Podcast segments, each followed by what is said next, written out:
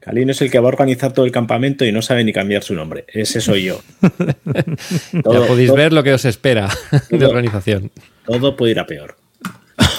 bueno, no creo, ¿eh? La cosa va bien. Vamos, si no es por ti, esto no tira. ya te lo digo yo. Así que, y con esto arrancamos. O sea, empezamos el episodio número 38 de Bisbélica.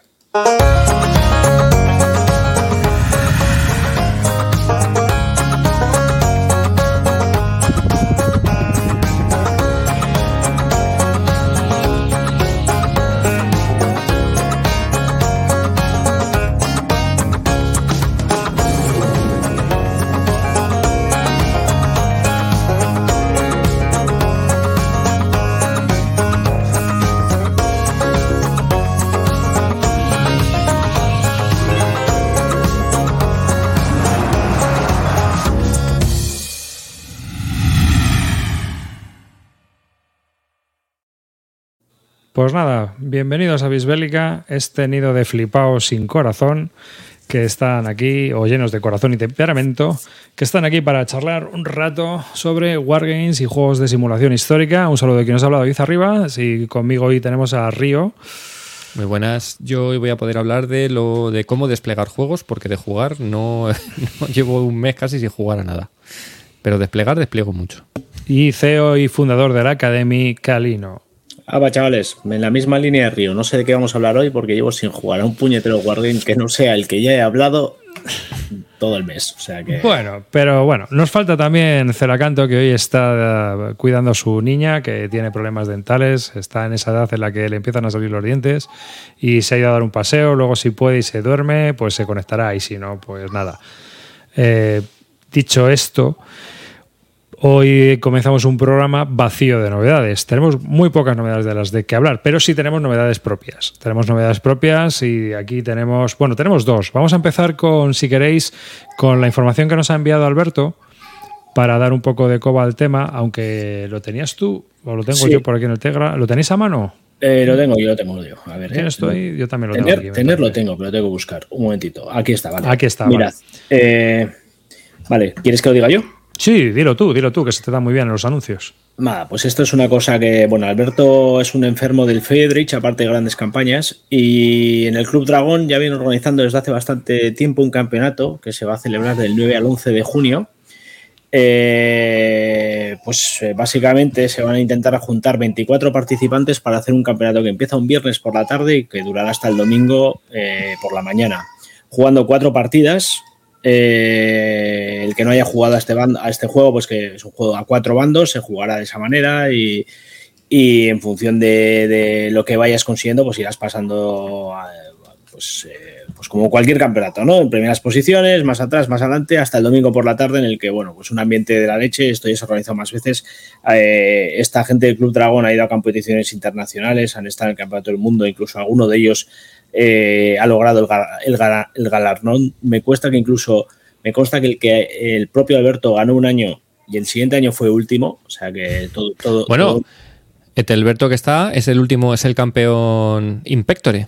Exacto. El último campeón mundial lo tenemos aquí en el canal. Y como noticia así destacable, este año van a contar con el diseñador eh, Richard Schiebel. Sí. este juego. Entonces, bueno, eh, el que conozca el juego, pues es una pasada. 24 personas jugando a esto es una, una gozada. Eh, un juego muy particular, que, bueno, hermano, hermano mayor del María. Y, y que tiene, que tiene pues una legión de seguidores eh, que, poco puedo describir ya de este juego. Creo que incluso ya hemos hablado de él. No sé si hemos hablado de esto, pero creo que ya hemos hablado de Friedrich, ¿no? Sí, hemos hablado del Friedrich, pero vamos, tampoco. mm, No, como no le damos mucho nosotros, ¿no? Esto es que Alberto se pase un día y que nos cuente él directamente. Yo al ¿Y te ha contado Alberto cómo es, cómo es para apuntarse y eso? ¿O es, uh, no sé muy bien cómo se gestiona. Eh, pues la verdad es que no, pero hacemos una cosa, como si, no sé si Alberto anda por aquí, que no sé si anda por aquí, o alguien del Club Dragón. Bueno, está, está Etelberto que también está metido, yo creo, en la organización. O sea Eso, que si pues, Etelberto, si nos no, das detalles, lo, si alguien nos puede decir, porque transmitimos. 24, 24 plazas no son, no son muchas, pero para un campeonato tan, o sea, para un juego tan de nicho como es Friedrich, pues es una, un número bastante alto. O sea, pocos campeonatos habla de esto que tengan un número tan alto de jugadores. Entonces, el que quiera inscribirse a esto en Madrid, que escriba a clubdragon.com. Ahí en el clubdragon.com, en la propia página web del, del club, podréis inscribiros y, y además que, bueno, yo estaba en el Club Dragón y es una gozada, creo que es tu club, ¿no, Río? Sí, sí, es mi club. Pues se podréis saludar a nuestro, a nuestro gran compañero. Y poco más, yo no tengo más datos, no sé si vosotros sabéis algo más. Ahí dice Alberto que hay un apartado que pone café en el Club Dragón, o sea, en la página del Club Dragón. Café es de campeonato abierto de Fiedrich. Sí. No se piense que va a ir a hacer una degustación o va a ir a jugar al euro este de los cafés. Pues está bien que lo expliquéis, porque si no, yo sabéis que hubiera, me hubiera apuntado para esa degustación fijo. Espérate, mirar. Si voy a compartir la pantalla. Sí, porque ahora mismo me estás metiendo un bolón calvo ahí en medio de la. Sí, pero bueno, eso he sido, he sido yo.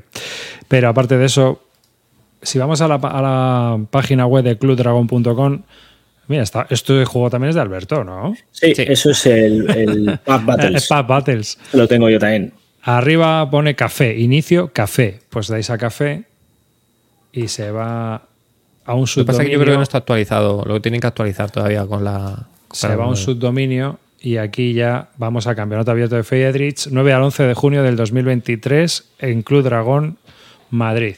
Ya lo tienen preparado. Mira, bueno, vamos a poner a un lado. Ahí está.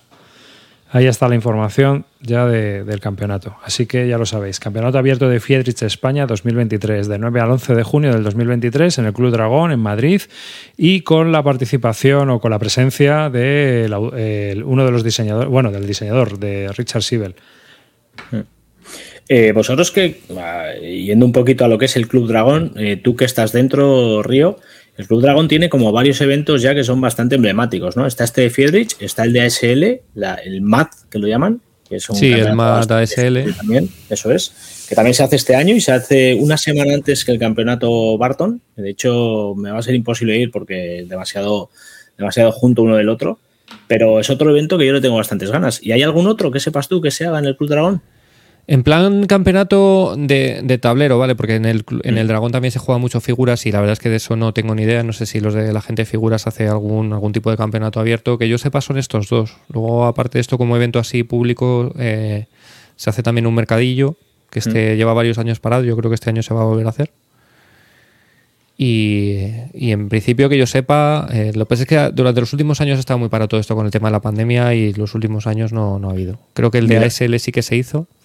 Sí, pero de café, o sea, de Friedrich, no sé si los últimos años se hizo o no, pero bueno, así de abiertos al público, que yo sepa de momento, los, clásicos son o la SL y este. Vale, el de SL me confirman 20-21 de mayo. De hecho, ya hay plazas también abiertas para inscribirse. Ese del año pasado ya lo anunciamos porque Ángel nos pidió que lo anunciáramos. Hmm. Sí, así que. Ah. Pues nada, mm, animaos y jugáis y tal, y, bueno, te veas uno con posibilidades, pues bueno, pues, pues vas a pasar un día muy entretenido eso seguro. Eh, a ver, aquí mejor. Que nos falta uno para tener una buena imagen. Y bueno, os recordar también hoy que hoy vamos a sortear una segunda copia que nos entregó Headquarter Games de Asalto a Madrid, un juego de, de la serie Store que fue publicado originalmente por Battles Magazine y que ellos han publicado en folio con muy buenas calidades y que está bastante bien. O sea que no es muy caro porque me parece que esto vale 25 euros o 27 mm. euros, una cosa así. Pero bueno, tenemos una copia para sortear, así que todos los que estáis aquí y seis suscriptores podréis participar en el sorteo de esta copia. Y luego ya enviaremos las dos copias de Salto a Madrid y la de N, las guerras napoleónicas, que, el otro día sorteamos. Ya, ya hemos sorteado una copia de, cada uno de los juegos. Queda esta por sortear. 35 con envío, nos lo pone Headquarters en el, en el chat. ¿35? ah, entonces que fue 27 en el, en el, sí. En el Kickstarter. En el, Kickstarter. Vale, pero bueno, 35 con el envío incluido está bien. Está bastante bien. Estaban comentando también en el chat que las Malvinas ya, como novedad, las Malvinas ya vienen en el barco, así que dentro de poco tenemos otro juego de Madison en, en, su tienda online y, para poder disfrutar de él. Que luego lo comentaré, pero bueno, yo ya he hecho una partida así introductoria en las guerras napoleónicas también. Ah, mm, mm. Por cierto, el otro día salió, creo que alguien preguntó, que la verdad es que no lo sabía, que cuál iba a ser el siguiente juego de White Dog Games que quería sacar la gente de Headquarters. Y el otro día Gonzalo me lo comentó que es el de First Jihad, el de la, primera Jihad. Oh, muy bueno. Que sería el, justo el ver el tema de la misión verlo desde, desde no pero pero toca solo una serie de años toca lo que es la primera es la primera yihad creo que es mm. desde 700 y pico o sea es una época muy concreta que es cuando la invasión de, España de cuando se genera el Andalus o sea que me parece que es en esa época me parece. Cuando empieza la expansión del Islam bestial y, empieza esa primera yihad. Y, y tocan ese tema. La verdad es que tiene a ver eh, bueno, podemos hablar de los juegos de Ben Madison, pero vamos, a mí me están gustando mucho. Sí que es cierto que como juegos, si estuviera aquí Paco Gradaille diría, hombre, como juego, como juego, pero está... Eh, realmente son dos personas, ¿no? Son Ben Madison y el desarrollador, que... ¿Cómo se llama? Que ya se me olvida. el desarrollador es... Eh, momentito.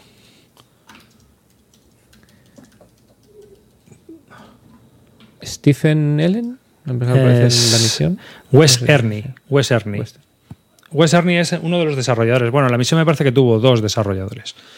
Entonces ese tío es el que le hace las mecánicas de juego, ¿no? Es el que le dice, no, mira, esto hay que hacerlo así para que esto sea un poco más juego. Ben Madison va más por el lado narrativo. Lo bueno de esos juegos es que para mí meten la narratividad como tiene que ser, que no es contexto. O sea, yo odio que se meta la, narratividad con, con, texto. Muy buenas, Roy.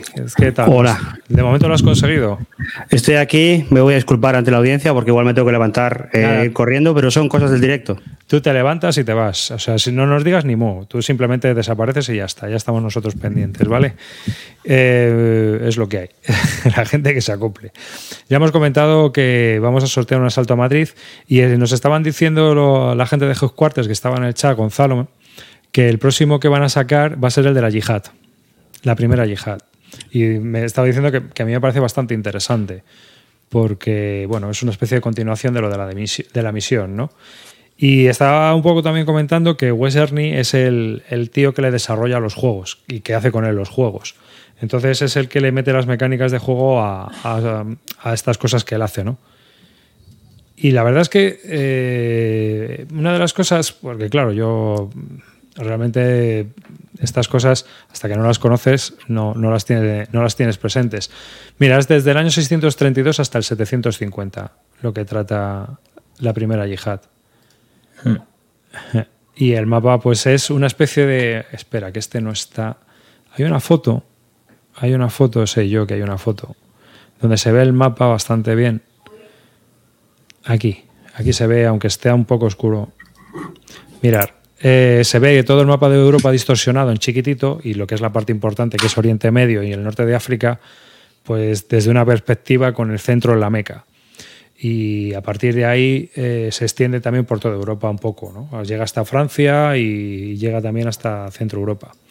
Eh, claro, lo que estaba comentando es que este hombre pues no hace unas mecánicas tal cual y que la narratividad no la aplica con texto como muchos juegos o sea el Tainted Grail no que es el primero así que se me hmm. ocurre no que tiene mucho no, texto aquí no hay cartas con eventos no aquí no hay cartas con eventos ni nada. Todo es a través de chips y de cosas que van pasando en el tablero. La película te la montas tú. Y otra cosa muy interesante que tiene son las reglas. Sí que es cierto que a veces eh, mete las cosas un poco con unas ideas suyas, ¿no? Y es muy sarcástico. Pero a mí me parece muy divertido, muy divertido. Aunque tú no estés de acuerdo con él, creo que es una persona que es bastante divertida y hay que tomarle como lo que es. Dice Delberto que si esto es un wargame, la verdad es que hay combate, ¿eh? y hay guerra. O sea que. Bueno, está muy abstraído, pero bueno. Sí. Es, la típica. Bueno, a ver, final, por ejemplo, el, este, por lo que veo, entiendo, sin conocerlo, igual que la misión, son mecánicas de un State of Siege. Hmm. Entonces, bueno, no sé, es un State of Siege, un sí, pero un Rise, un, eso es un Wargames. Pues, es el State of Siege este que hace el inverso como hace en la misión. Que va la misión mola porque eso es de ida y vuelta. Es no, no solo que te ataquen, sino que tú primero tienes que expandirte y luego contraerte. Y, está, está A ver, lo que mola es que, aunque no sean wargames, son juegos que apelan a, a, los wargames para tal, porque tienen un rollo muy parecido a lo que tienen muchos wargames. De me interesa un tema, veo esto y después de jugarlo, pues he aprendido bastante sobre el tema, que es lo que pasa con muchos wargames de, de batallas y de cosas raras, que realmente tú, aunque no sea mucho juego, pues has aprendido algo después de jugarlo. Pues aquí pasa un poquito lo mismo, entonces te llega, te llega a ese sitio. Sí, sí, efectivamente. El Son muy la- narrativos. ¿no? el de- Y- claro, claro, pero la narratividad volvemos a lo mismo, no es leyendo. No, sino no, que. Van, van pasando cosas. Sí que es cierto que a veces tú haces un poco de turco mecánico, ¿no? Porque empieza el turno y te dice, pasan todos estos eventos y te tiras ahí 15 minutos moviendo tu ficha solo porque te lo va diciendo él. Esto lo tienes que poner aquí. Y entonces pasa esto y luego pasa lo otro. Y claro, y tú vas viendo cómo se va reorganizando todo y te va generando una historia. Y esa es una parte del juego, digamos, pasiva en la que tú estás viendo lo que ocurre. Y tienes unas pequeñas decisiones que tomar, porque eso también te pasa en la- en N, las guerras napoleónicas. Al final tú tienes unos ingresos, tienes que decidir qué haces con esos ingresos y dónde, dónde vas, vas metiendo la pasta para intentar evitar que, que Napoleón, o sea, el objetivo la- en N es que Napoleón abdique. Entonces, pues Napoleón va a su bola pero con unas reglas determinadas y, Y te calza unas hostias, y te ¿eh? calza unas hostias como panes. Entonces tú simplemente pillas por la orilla y lo que intentas es pues intentar capear el, perso- el, el temporal como puedes. Y aparte de eso tienes los eventos que también pues hay muchos que te joden vivo. Entonces la, la movida está en que tú te tienes que ir adaptando cada turno. Dificultad y tal, pues seguramente que cuando les pilles el truco, yo no he jugado lo suficiente como para ganar a N la guerra de Napoleón, pero en la misión ya veo yo por dónde van los tiros. Pero sí que veo que son juegos que, pues oye, que pasas tres o cuatro horas y varias sesiones muy entretenidas. Muy, muy entretenidas. Si te gusta el tema, sobre todo. Y si no te gusta, porque yo, por ejemplo, así de primeras me dices, pues el desarrollo del cristianismo, pues no es que es un tema que me apasione, pero es verdad que cuando empiezas a jugarlo, pues dices, mm, no, pues es- mm, no sé, aprendes cosas y, y te parece chulo. O sea que tampoco es que te haga falta que seas un apasionado de ese tema de, de antemano. Se, Sí, puede- bueno, se- pues- se puede, se podría decir que después de jugar al juego puedes hacer cuñado eh, dando explicaciones de cómo se expandió el cristianismo. Sí. Eh, Sí. Yo creo que eh, sí. De hecho, yo creo que te convalida con catequesis. O sea, Bueno, después pues- de un pues- par de partidas a misión ya no hace falta que vayas eh. a catequesis. Ojo, Es que yo creo sí. que son juegos muy didácticos ¿sabes? Ah, también, ¿eh? porque el tipo ha planteado un, un planteamiento muy de explicarte el rollo. Yo lo que, lo que decía esta semana con, con Arriba, le decía, tipo este podía hacer podcast, podía hacer libros, podía Hmm. hacer cosas de blogs, pero hace juegos. Y, y bueno, pues te coge y te cuenta una historia de, de este rollo. Claro, que luego la, verdad es que me valen. Sí, y luego, hombre, que es lo, vuelvo a decirlo. Las de- como decía Fantastic Javi en el chat de momento, muchas veces eres espectador, efectivamente. Hay turnos en los que eres simplemente espectador de lo que está ocurriendo en el tablero. El juego te juega a ti. Y mientras aprendes, disfrutas. Es Yo sí, yo mucho. Yo, Yo sí, sí. Además, además pasan cosas muy divertidas. Yo es que no luego- he jugado ninguno, ¿eh? Ninguno. Pero es que además, tío, yo qué sé, en N las guerras napoleónicas, joder, llega, eh, habla de, de la emancipación de los guetos judíos. Claro, yo eso no lo sabía. No, que fue en, ese, en- fue en ese momento, ¿no? Y que fue Napoleón, que encima era, era- o sea, el tío era antisemita. O sea, que es que es un- una contradicción total. Y claro, ya te pones a, te a mí me interesa el tema por otros temas que estoy leyendo. Y dije, joder, ya voy a empezar. Claro, ya te pones a buscar, aunque sea en la Wikipedia, un artículo o lo que sea, para, para ver dónde está ese origen y por qué. O sea, que a mí me pican muchas cosas de las que ocurren en el juego para, para investigar y ver, ¿no? Porque encima, a diferencia de otros juegos, en este tipo de juegos, como realmente son tan ligeritos de mecánicas, pues puede meter todo tipo de conflictos. Mete conflictos sociales, mete conflictos políticos y, y todo lo interrelaciona. Que puede que a lo mejor no sea como pasó de verdad. Pero a ti ya te da una idea general de por dónde van los tiros y tú ya puedes decidir, leches, pues esto está relacionado con, con esta pequeña revolución que hay aquí, aquí hubo unas huelgas y ya tú simplemente Y- tiras para adelante. Y cuando has jugado uno, ¿puedes decir que has jugado el resto? No, No, por ejemplo, la misión y N, las mecánicas son distintas. es no que son todo, relación. es O sea, totalmente no tienes sensación del mismo juego. A ver, entiendo que por lo que he visto, a lo mejor el de la Jihad es también basado en un State of Siege y puede que se parezca más a la misión, pero N y, y la misión son mecánicas distintas, no, no se parecen. ¿eh? Curioso. No, yo, yo terminaré jugándolos, pero todo lo que decís es bueno. Siempre soy El gobierno. de, por A ver. ejemplo, el de, Ro- el, el de Rhodesia, Roy, que tú lo has jugado, como ¿qué, qué El de Rhodesia, pues es, es que es curioso porque tú tienes una parte militar en el tablero, eh, una parte de eventos que pasan y tienes un, un, un, presupuesto y tienes que gestionar la parte militar y una serie de eventos. Pero luego también tienes un rollo que tienes que establecer políticas para abrir el apartheid. Y eso es también jugártelo a una tira de dados, pero tienes que destinar recursos y tiempo a convencer a la población. Es, es que es, el tema de Rhodesia es muy apasionante. ¿eh? Yo, si ese lo si lo editan o lo sacan, no sé qué, os recomiendo jugarlo porque yo aprendí mogollón con ese, con ese tal. Y es un tema que yo no tenía ni idea. Y he acabado viendo poco, documentales ¿eh? de Rhodesia en YouTube. Sí, no, es, es, es un tema curioso. Eh, aprovechando que está Headquarters, el, el Thatcher ya debería estar también cerca, ¿no? Ese... Está, han comentado que está ya en el barco. No, también. Y está comentando también que el Thatcher Wars tampoco tiene relación, solo que tiene eventos como N y nada más. Ese es ah. mi, va a ser mi primero. Es el primero en el que he entrado. No sé si se. Pues el DN, el DN también está chulo, ¿eh? Sí, ya os dije que lo, de hecho me metí en el sorteo y me tocó y me arrepentí por devolverlo y volverlo a sortear, pero me lo voy a comprar, claro que me lo voy a comprar. Oye, sí, sí. ¿y el, el Death in the Trenches? ¿Lo habéis visto alguno? Que es de Ben Madison también, pero ya nos vamos al rollo hexagonal, otro tipo de historia. Venga, pon, ponme, me, me, pongo confesiones. Ah.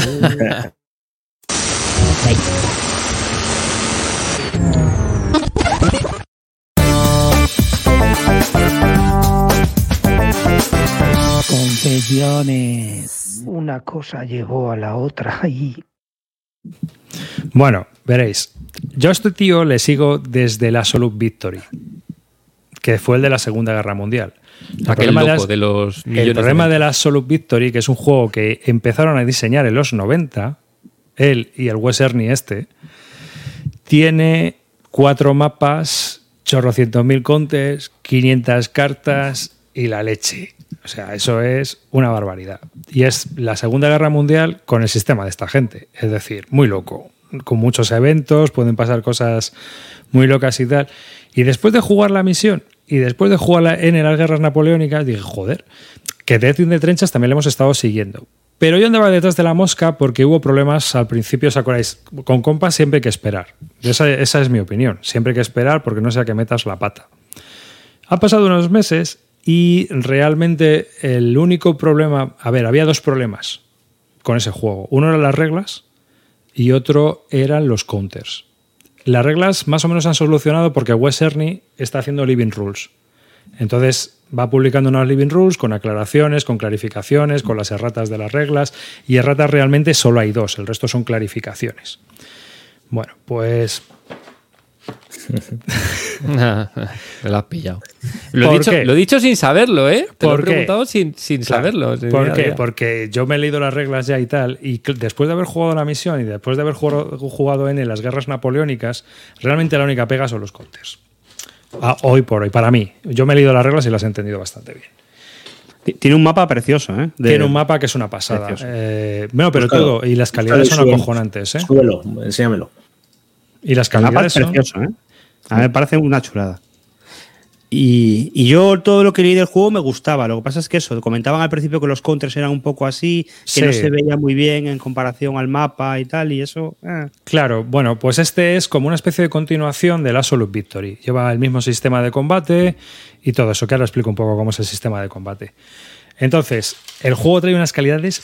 Esto es una edición de luz, de luz de compas y bien hecha. Y además en plan chino, porque los counters vienen ya clipeados, o sea, vienen ya también redondeados al sistema Assassin y todos estos. Qué alegrón me da, me da eso, tío. Qué alegrón me da abrir un juego y que venga clipeado, tío. Sí, o sea, mira, ¿ves? Las planchas como viene el, el Holanda 44 de, sí, de así, Wargames. así, así. O sea, espera, me voy a poner en grande para que enseñárselo a la gente que lo vea en vídeo. ¿Veis? O sea, ya con lo, las esquinas redondeaditas y todo. El otro día hablaba con Alain, tío, y coincido. Eh, llegamos a la conclusión de que alguien que te saca un juego sin clipear es como ir a su casa y que la cama esté sin hacer. O sea, ya, me, vais a quitar, me vais a quitar la forma que tengo yo de desestresarme, que es clipeando, cabrón. Me estás diciendo que yo le hago la cama a los diseñadores no, de Wargame. Si sacas, tú sacas todo clipeado, Roy. Es el que no clipea, el que no hace ah, la cama. Vale, vale. Y bueno, pues el mapa es un mapa montado, es solo un mapa, a diferencia de los cuatro mapas que trae la Absolute Victory.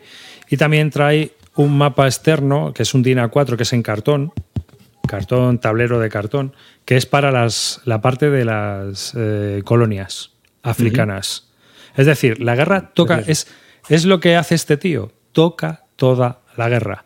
Las colonias, la política, eh, los eventos te afectan en todos lados.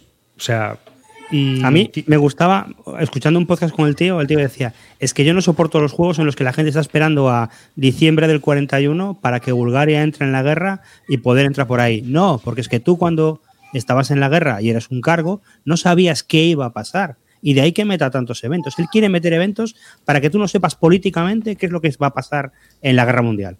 Hmm. Y entonces es, es lo, es lo que consigue. Cualquier Claro, caso, sí. la descripción detalla que es un mini monster. No, y luego sí, pero lo puedes dejar, no sé, para yo que lo voy a jugar en solitario principalmente. Luego tiene un libro con todos los eventos. Entonces, dependiendo del año, sacas un chip y miras el evento que, que ha afectado. ¿no? Eh, el primer evento que siempre es son refuerzos para todas las naciones implicadas en el conflicto. Y luego a partir de ahí, pues pasa de todo. Los rusos vienen, eh, Lehman von Sanders, hay un montón. O sea, ¿Hay eventos tan locos como en el otro? Como no lo he en- mirado, no lo he mirado si hay eventos tan locos Yo como en el creo que tan locos no, porque en el otro había eventos de tomar Groenlandia o Sí, cosas así, sí. Muy locos. Pero aquí lo que tiene son eventos que puede pasar de todo, lo que pasó en la guerra y lo que no pasó. Claro. Entonces, pues te, viene todo el libro donde te va explicando tú cada año, sacas un hay chips del 1 al 10. Entonces tú sacas un chip y compruebas con la tabla del 1915, chip número 3. Y ahí, pues, ves, en vez, de, en vez de hacer 400 cartas, por lo que han hecho ha sido esto, el sistema este del libreto, que está bastante bien. Y vuelvo a lo mismo, toca todos los palos. Eh, las colonias, la guerra naval, el conflicto de, de Oriente, el, genocidio armenio, o sea, toca todo, todo lo que es la guerra en sí. Y me parece muy interesante porque, porque claro, mm, no solo toca el apartado militar, sino que es un juego estratégico a todos los niveles. Y lo hace de una forma bastante sencilla, que esa es otra, ¿eh? Que ¿Ya has llegado a jugarlo arribas? No, sí, me ha venido esta semana, lo pillé en el SNAFU hace poco. Mm. Entonces, el- ¿cómo es el combate? Para que lo veáis. Tú atacas. Y este es el problema que hay con los counters. Los counters tienen un número muy pequeñito, que son las divisiones.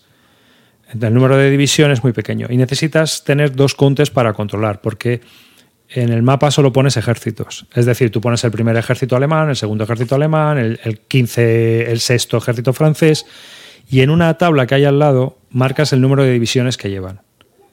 Cada ejército tiene un mínimo y un máximo de divisiones. Entonces, digamos que eh, tienes que tener como eh, cuando jugamos a grandes campañas, que siempre tienes una hoja al lado con el, el líder y, el, y luego ya colocas todos los counters que lleva, que si lleva la- el manpower, eh, las fatigas, etcétera, ¿no? Pues aquí te pasa que ese número que tienes que coordinar con el que está en el tablero, pues es muy pequeño y apenas se ve, sí que es verdad. Entonces hay gente que haya hecho counters opcionales o le puedes poner una pegatina o con un rotulador lo escribes, eso da igual. O sea, solución tiene. Puede ser muy bárbara, pero solución tiene. Y, y básicamente lo que me ha parecido es que es un wargame, pero con el sistema que hace esta gente de meter mogollón de eventos y de explicarte un montón de cosas que pasaron en la guerra. Lo cual puede ser muy didáctico y muy, muy ilustrativo. Luego a ver el juego. ¿Cómo es la mecánica de combate? La mecánica de combate es que cuando tú atacas tienes un número de divisiones. O sea, sé, además no atacas de hexágono a hexágono, sino que tú entras en el hexágono del enemigo y atacas allí. Como los hexágonos son tan grandes, pues no hay zocs. Directamente tú entras y atacas. Y tú decides, puedes atacar con dos divisiones, si eres un gran poder, o sea, un- una gran potencia, y, o sea, con dos ejércitos, perdona. Y, vas a lanzar, a lanzar una divisi- una- un ejército de avanzada, o sea, de, de punta de lanza, y otro que está más a la reserva.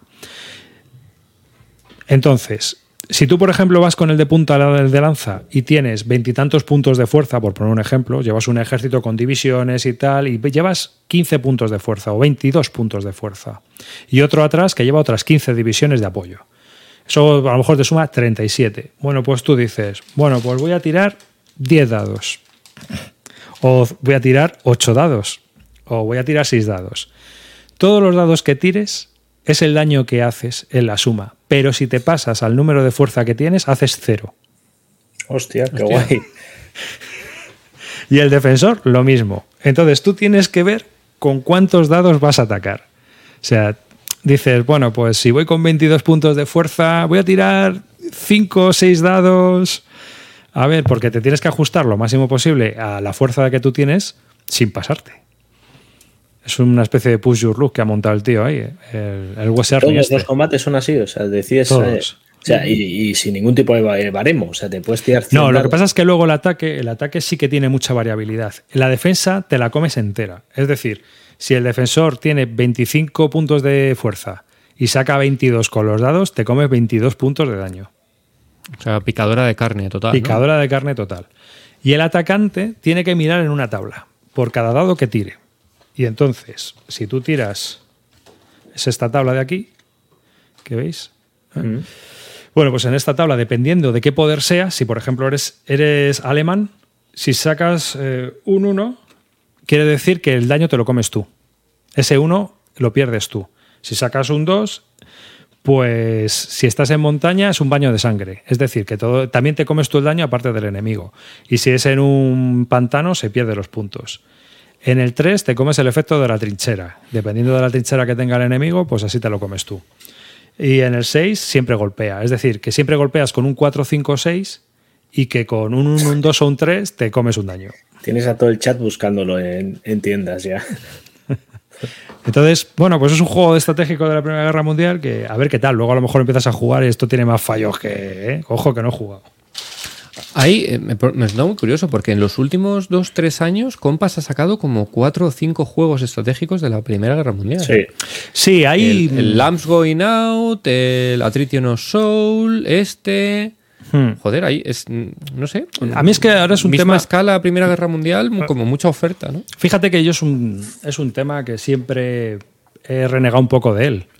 Estuve, cuando estuve en Escocia, que estuve viendo muchos cuarteles, eh, tú cuando entras en un cuartel de un regimiento que tiene museo, o sea, la parte más tocha de muertos es la Primera Guerra Mundial. O sea, tienen unos tochos, unos tomos así con los nombres de todos los muertos que flipas. En todos, tíos. Es alucinante.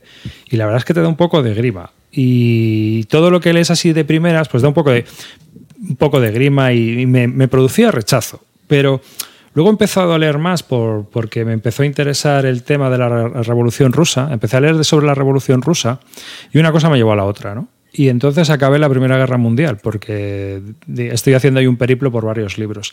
Y ahora he leído, he leído bastante sobre la Primera Guerra Mundial, pero bastante mucho. Y aparte de que tenemos, como en todo, concepciones un poco mito- mitificadas, no son las cosas como fueron.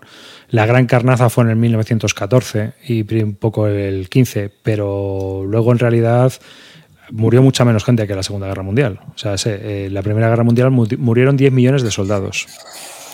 ¿Cuál es el problema? Que las tácticas y las técnicas, pues hasta 1917, 1918, no hay tácticas ofensivas. No hay tácticas ofensivas reales. Porque la jerarquía, o sea, o la doctrina, era muy piramidal. Es decir, manda al general, el general manda al siguiente subordinado, etcétera, ¿no? Hasta que llega el soldadito de a pie. Y ahí nadie mea fuera del tiesto. Nadie me va fuera del test, te- porque venimos de una época en la que eh, venimos de batallas lineales. Entonces, eh, va- vamos a, entramos en un mundo donde el enemigo está atrincherado y tiene ametralladoras y artillería. Aquí hay dos teorías, no sé si queréis os lo cuento, es que a lo mejor me enrollo un poco. Dale, hay, venga. hay dos Dale, dale. teorías, hay dos teorías sobre esto, ¿no? Unos que vinculan todo el poder a la artillería y la infantería va de apoyo a ella, o el sistema de que armas combinadas, ¿no? que es el que, el que diseñaron los alemanes y el que evolucionó hasta la Segunda Guerra Mundial. Entonces, en, en la primera, los alemanes fueron los primeros que, como realmente tenían algo que perder, fueron los primeros que empezaron a, cuidar el número de bajas y a cuestionar a sus mandos cuando se lanzaban ofensivas.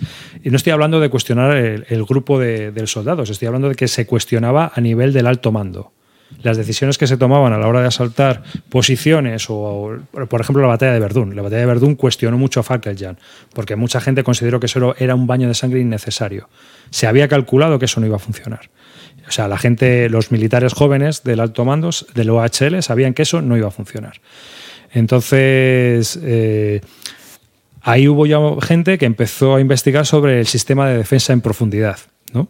Hay cosas curiosas como que ellos midieron que cuando empieza desde la primera trinchera hasta el final de las reservas tenía que haber 6 kilómetros. porque ni Dios aguanta más de 6 kilómetros de presión corriendo para, para seguir con la ofensiva. Nadie en su sano juicio lograría llegar eh, sano o con ganas de continuar después de, de andar 6 kilómetros entre ametralladoras, artillería, cañones, tiros de flanco, patrullas enemigas, etcétera. Entonces sabían ellos, ellos empezaron a calcular todo eso y empezaron a hacer que luego eso desembocó en las famosas trincheras Hindenburg estas, en la famosa línea Hindenburg. Pero eran, estamos hablando de eh, tres líneas de trincheras que no eran trincheras como tales y aparte de eso otras dos líneas más de reserva. O sea que tela marinera, ¿eh? separadas 3.000 yardas cada una. Oye, una cosa en el juego, ¿qué tal refleja la diferencia de frentes? O sea, el, el frente de más estático de del oeste y la diferencia con el con lo que pasa luego en el este y, el tema de en- por ejemplo el tema de, de Oriente Próximo sale también o Sí, sale el tema de Oriente Próximo y lo trata, porque es un tema muy importante la Primera Guerra Mundial. Aparte de que es una de las grandes causas, ¿no? Realmente. O sea, la desintegración del Imperio Otomano es lo que principalmente causa la Primera Guerra Mundial. O sea que eh, él lo trata. Lo que ocurre es que, por ejemplo, tiene, eh, es tan cachondo como en todos sus reglamentos. Entonces él te dice que el tiempo no afecta a las batallas. ¿Por qué? Porque hubo los mismos baños de sangre en invierno que en verano. O sea, y las mismas catástrofes. Entonces, él considera que da igual si está nevando o si está lloviendo. O sea, muerto va a haber a patas. Así que eso está, era así. Y luego en el este, eh, realmente te lo da la propia, el propio, la propia inmensidad del terreno. Si es que no tienes con qué cubrir eso. Es imposible. Pues te pasa lo mismo que aquí. O sea, tú te puedes atrincherar, pero también los rusos tienen menos capacidad de. de- eh, aquí está muy dividido, cada, cada país es asimétrico. ¿Mm? Los austriacos pueden tener 20 divisiones en sus ejércitos y los alemanes solo 11. ¿no? que es el, el sistema organizativo que tienen. Y en cambio, y los austriacos pegan más, pero realmente los que aguantan mejor son los alemanes. Entonces resulta que los alemanes tienen más ejércitos, con menos divisiones, que pegan más, aguantan mejor y a la larga sufren menos y la logística la llevan incluso mucho mejor. Mientras que los austriacos, aunque tienen ejércitos muy grandes, son menos móviles, eh, te cuesta, o sea, se mueven todos igual, pero te cuesta más moverlos por el tema de la logística, es más difícil manipularlos, es más difícil que se defiendan, pero pegan mucho más fuertes y pegan porque, claro, hay mucha gente ahí. Estamos hablando de 20 divisiones, 20 divisiones o 20 divisiones de 20.000 personas, perdón. ¿Mm? En cambio, los alemanes son 11.000 cada división. O sea que, Bueno. hasta que llegan los americanos que traen también la leche, que esa gente, como Estás, siempre viene eh, sobra. Te estás Mira, eso te iba a un- preguntar, eso te iba a preguntar, porque luego el tema de los americanos, como por ejemplo el Path of Glory, que nunca los ves, aquí sí que, sí que aquí, entra- sí, no, aquí entran. Y además entran poco a poco, ¿no? Te van llegando como por por una especie de chorro. Va llegando una especie de chorro y va- van entrando. Pero bueno, ya te digo que hasta que no lo juguemos, pues no te puedo decir. Pero bueno, que las reglas y eso ya me las he leído y, y pinta Decía que, que últimamente estás dándole muchos juegos de Primera Guerra Mundial. Sí, pero ya te digo que es un tema que me ha parecido súper interesante. Yo creo que también pasa una cosa con la Primera Guerra Mundial, que es que. Perdón, no, sigue, sigue. No, que, que te- cuando estuve en Madrid me estuviste comentando que estabas muy enganchado a un libro, que tal- no sé ahora cuál era el que me, de hecho me lo recomendaste. Y creo Ah, que pero no ese era muy pequeñito. No, es, digo, dilete este que es muy, muy pequeño y muy bien, está muy bien. Vale, vale. Di, Roy. No, lo que decía es que yo creo que los juegos antiguos, el ex Counter antiguo, para la Primera Guerra Mundial no funcionaba tan bien. Yo creo que había que buscar algo que diera un poco más de, Claro. de fragilidad, porque yo he jugado a Wargames antiguos la Primera Guerra Mundial, jugué al, al WIF de Primera Guerra Mundial y tal, y se convertía en una cosa muy estática, de contar factores, eh, que en la que no avanzabas, y entonces no era divertido de jugar. Y en cambio, si tú le metes una mecánica de push como aquí, historias, cosas que hacer, eventos, la cosa se hace más llevadera y se hace. Yo, yo creo que le ha venido bien el cambio de los últimos Pero- años de los Wargames. No hay, no hay muchos estratégicos, ¿no? De Primera Guerra Mundial, ¿no? Sí, hay, Sí, sí, hay, sí, hay. sí. Y Compass ha publicado un montón. Eso Ah, es, lo que estábamos hablando. A esa escala, todo. O sea, que decir, Eh, mira, el, el Lambs, el Lambs Are Going Out, el, el Attrition of Soul, esos son la misma escala. Y lo- y luego no sé además si llegarán también a tratar Oriente Medio y las, Y son las los que ha colonias. sacado Doit, de los dos que ha sacado Doit, bueno, el, el primero, el, Sí, el, Sí, el, of Empires. Está la Gran Guerra, anti- eh, antiguo. Y hay incluso, hay uno de Racer, yo no sé si lo has jugado tú, David. Hay uno de Racer que se llama La Gran Guerra, que es Uh, un pero juego ese- pequeñito, que lo sacó Palanx. Sí, sí, ese es uno de los preferidos de Alberto. Mm. Yo lo tuve, pero me pareció poca cosa. No sé en su momento. Sí, lo a mí me juego poca ahora. cosa, por eso nunca me lo he pillado. Claro, pero lo mismo lo juego ahora y digo, ah, pues está bien, pero no sé, no te puedo decir ahora mismo qué tal. Lo que sí es cierto es que, mira, por ejemplo, el, el juego este antiguo de Avalon Hill, el- el- Los Cañones de Agosto, de agosto. 1900, ese lo ha publicado eh, Compass con otro nombre, en País Alliances. A mí, a mí en Primera Guerra me gusta, oye, en Primera Guerra Mundial me gusta un, no me gustan los estratégicos, me gusta más eh, eh, igual pues el perfil de los de SW, estos de, Sí, de Tannenberg, operacionales, que- ¿no? Sí, operacionales y tirando a eso, sí. Este juego. Este juego es una reimplementación Ah. de Los Cañones de Agosto. Cañones de Agosto es un juego que tenía muy bien de fama en su día y a mí Sí. me parecía un aburrimiento. Claro, Y- pues esta, esta es la, el propio autor eh, han publicado una nueva versión. No sé qué tal estará. Pero claro, esto es eh, un juego que viene del año 1981. O sea que mecánicamente pues está mucho más Muy pasado. superado, muy superado. Claro. Eh, Era viejo ya cuando salió, creo yo. Sí, sí, sí. Y, y bueno, me estaban diciendo, hay uno de What If de 1918-1919, sí, el de Terraizer, que tú lo has jugado, ¿verdad, Roy? Sí, el, El 1918, 1918 creo que se llama. Está muy bien ese juego, ¿eh? muy, muy divertido. Porque aparte es de ida y vuelta también. El alemán lanza la, la ofensiva total. de, Claro. A ver si ganamos la guerra.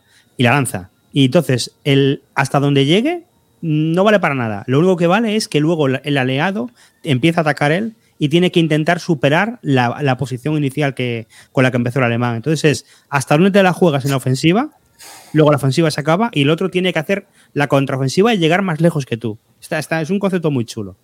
Y es una Esto es- carnicería. Es- es- esa mecánica la tiene, por ejemplo, también el no retreat de Rusia, en el que tú sabes que es muy complicado que como alemán consigues derrotar, a- pero tienes que intentar hacer los más puntos posibles para cuando los rusos te peguen, eh, ver luego la diferencia de lo que ha conseguido uno y ha conseguido otro. Es- está muy bien para estos juegos que donde haya una alternancia y no sea siempre un bando solo el que ataque y otro que pegue. Es que en, el, en este, en el 18, es muy gracioso porque te dan los Stormtroopers y el no sé qué, y la apoya en verso, y te dan muchísimas tropas. Y te dicen, tú te doy todo esto y haz algo. Porque el turno 9 se van. Entonces el turno 9 se van y ya no tienes capacidad de pegar. Pero lo curioso de todo esto es que todas estas tácticas, tío, eh, originalmente están interceptadas de documentos franceses. Ya.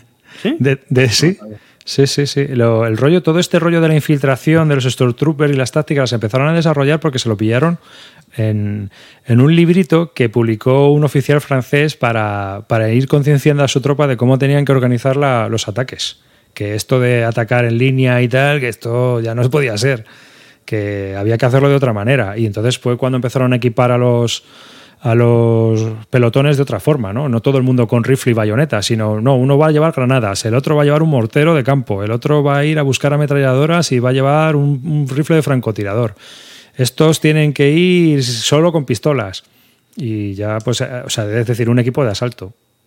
A mí lo que me alucina es que el, el tema, el tema de doctrinas, estas cosas, el rollo de que nadie lo vio venir todo esto. Y es justo el final de la, de la guerra civil americana, que es la gran guerra que hay. O sea, el, el 64 es trincheras, machacar, avanzar, no sé qué. Y exactamente lo que pasa en la Primera Guerra Bueno, Mundial. estuvo la, estuvo la franco-prusiana entre medio. Sí, pero la franco-prusiana fue muy diferente porque fue un tema de movilización.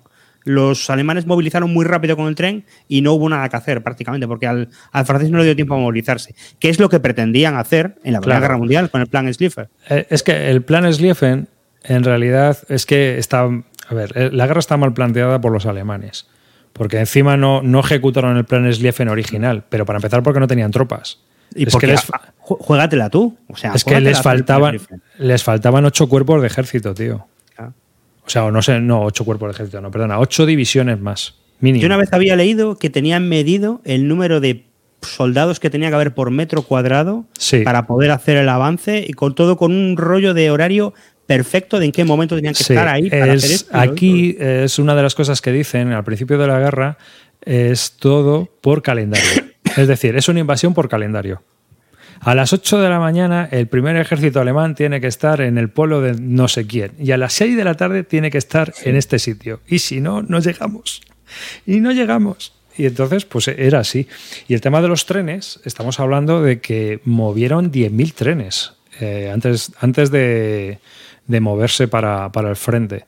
Que es curioso también la historia de lo de los trenes, porque antes de empezar la guerra, uno de los temas que había es que los rusos estaban empezando a extender las líneas férreas y los alemanes se temían que tarde o temprano, eh, una de las cosas que se dice poco es que los rusos eran muy imperialistas, pero muy, muy imperialistas y estaban, estaban amenazando a la India, al Tíbet y a un montón de, de, países que, que están fronterizos a Rusia.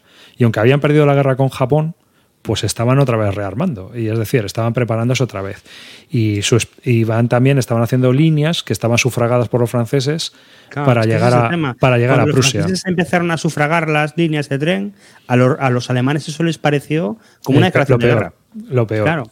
Entonces, claro, mandas espías y lo que empiezan a controlar es que llegan a los pueblos a, a ver cómo están yendo esas líneas de tren. Entonces ellos llegan a una estación y claro, cuando llegan a una estación si ven que el andén mide un kilómetro 200 metros y estamos hablando de un pueblecito, pues ¿qué es lo que va a haber ahí en caso de que haya una movilización? Es donde van a desembarcar tropas. Entonces ya saben en qué puntos se van a ir desembarcando todas las tropas en todos los pueblos, en la frontera de belga, en la frontera francesa, porque van analizando todas las estaciones de tren, porque era la única forma de mover tropas. Ya. ¿Eh? Esa ya, porque una vez que ya bajabas del tren, que es lo que pasa en la Primera Guerra Mundial. Tú, aunque lances el ataque, ¿cuánto puedes andar con caballos y con andando hasta que te empiezas a estirar las líneas de suministro? Y otra cosa que no vieron fue el tema de, las municiones. Fue una guerra que empezó a chupar municiones de artillería como nunca se ha visto. Y claro, en 1914, en otoño, dejaron las ofensivas porque no había munición, no porque eh, pararon las ganas de matarse y hasta la primavera del año que viene no tuvieron munición para empezar otra vez. O sea que va todo así, acumulaban ahí, porque además era la táctica inglesa y francesa al principio, hasta que también aprendieron ellos el, tema de la infiltración. O sea, es, un tema interesante. Lo que pasa es que hay dos años ahí en medio que son el, desde mediados del 15 hasta mediados del, del 16-17, que es que es solo es el este, solo es el este realmente y el y Oriente Medio donde está el tinglao. Que hay un juego de, de lo que es la parte del este de Terracer que está muy bien, que lo sacaron en Dual Pack con otro que no está tan bien, que es 1914 y Walliges Der de Terracer. Mm. Y son dos, son es la ofensiva en el 14, que es un juego de revista, y luego hay otro juego de revista que es el Walliges Der. Pues ese es la hostia.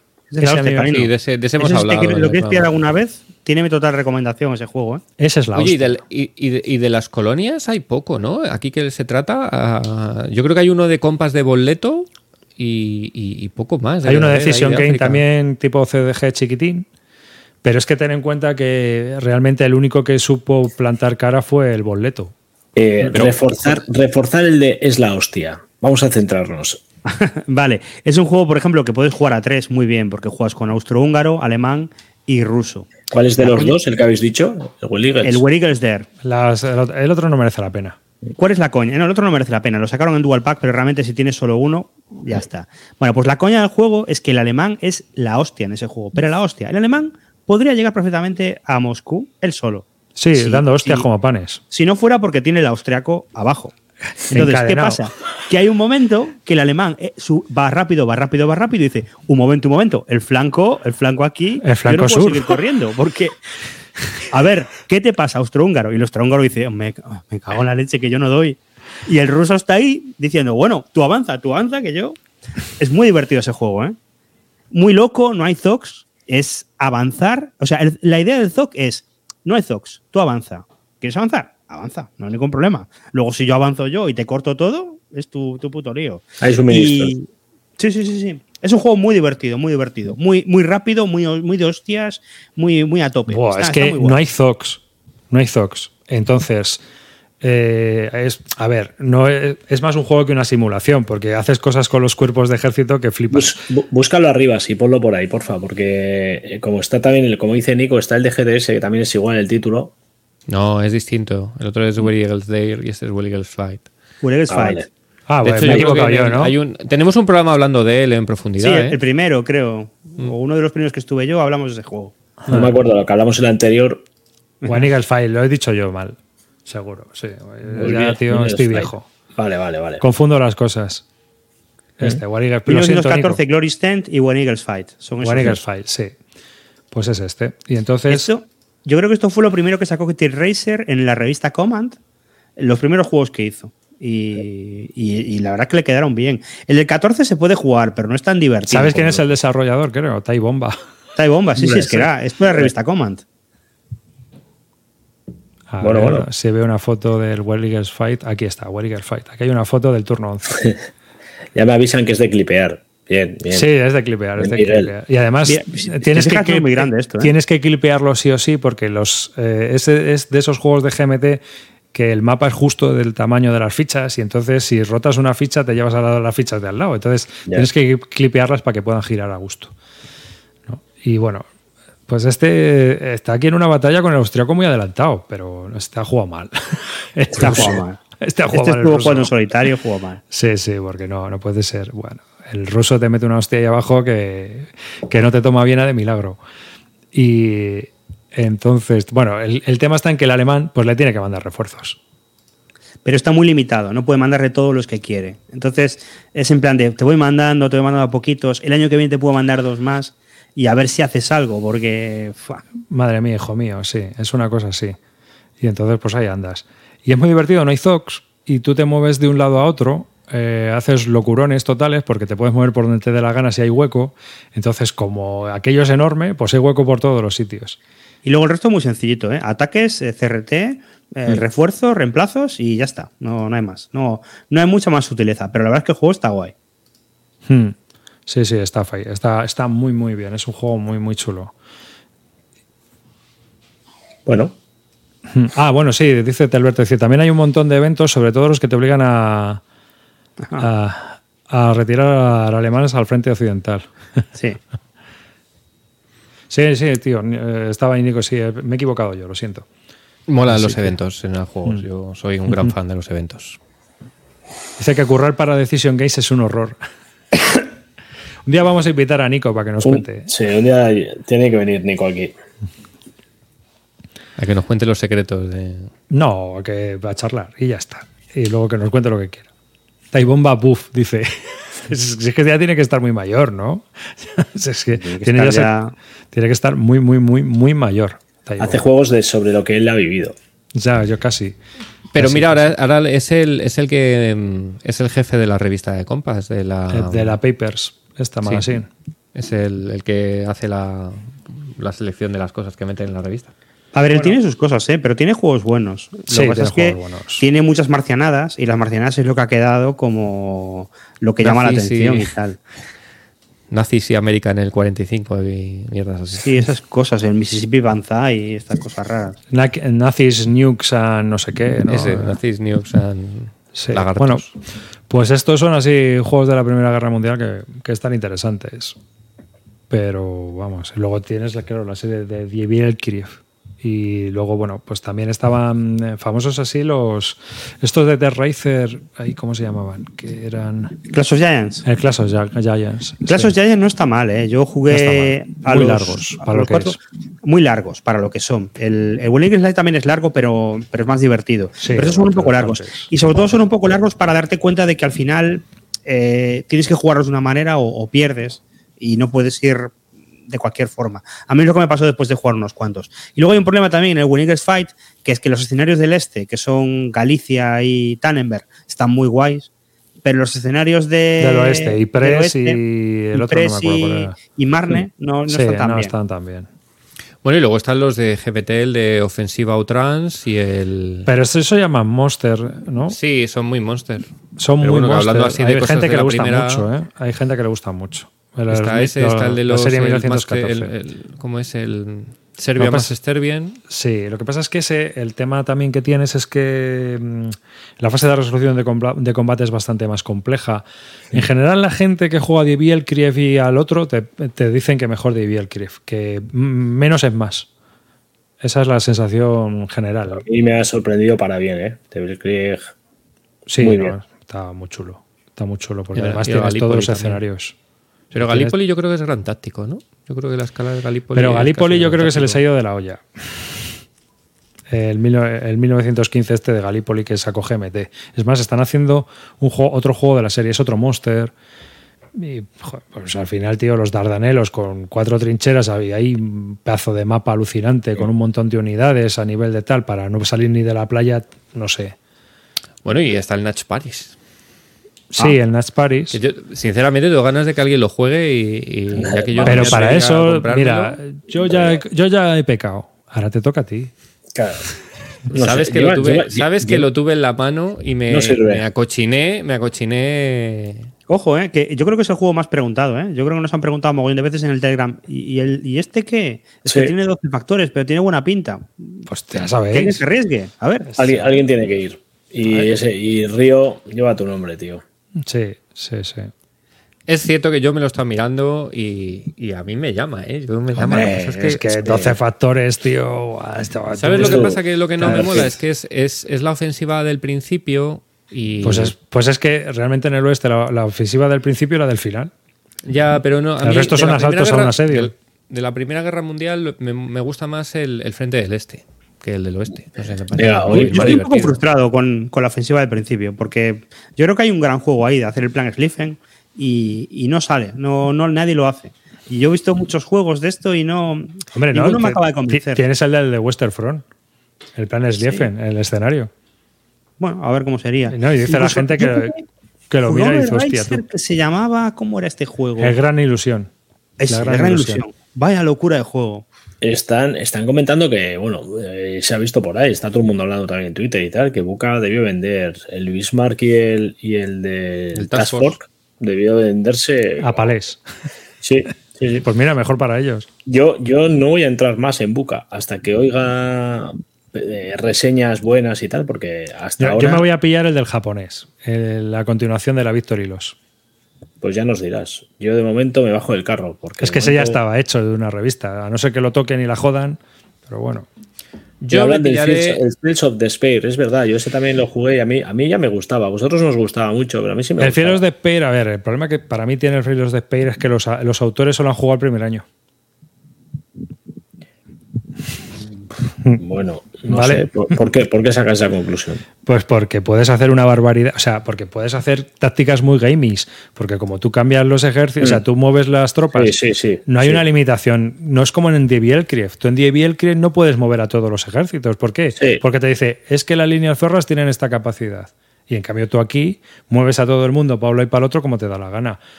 Eso no está bien. Hmm. No, sentido, sentido histórico no tiene. Ahora, divertido es un rato. Ya, pero el, el divertido se acaba el primer año porque el alemán hace una jugada gamey y llega a París. Se acabó. Hmm. No, no tiene Sí, sentido. sí, sí, sí. Puede ser. A mí me ha pasado, o sea que. Claro, por eso. Son, las- el, resto, son las 11, por cierto. el resto Habría del que juego. Sí, sí, el resto del juego sí que es cierto que, que está súper chulo. De cómo la tecnología y tal, esas mecánicas euros que le han metido, va guay, está, funciona que te cagas. Sí, Pero coño, como- li- limita el movimiento entre hexágonos, porque no puede ser. O sea, no hay, ta- no hay tren para llevar a tanta gente de un lado a otro. Sí, sí, eso, eso tienes toda razón. Ahora, eh, como juego divertido eso. Bueno, Madre mía, hemos de hacer a la Primera Guerra Mundial. pues sí, es lo que hay. Eh, vamos a sortear el último juego de Asalto a Madrid de Headquarter Games. No voy a entrar hoy al sorteo. ¿No? Me ha mandado, ¿Sabes qué te va a tocar? Sí. Bueno, bueno. Pues a ver si lo meto. Ahí está. Asalto.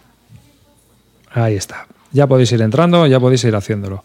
Ya entro yo, toca, dice amarillo. Ah, Obviamente serie? sí. Di, di, di. No, iba a decir que de la serie Store esta eh, Breakout también tienes el eh, el Breakout Cambrai, que es de la- del Rinella este, de Michael Rinella, sobre la ofensiva de, mi- de 1917 en Cambrai, con los tanques.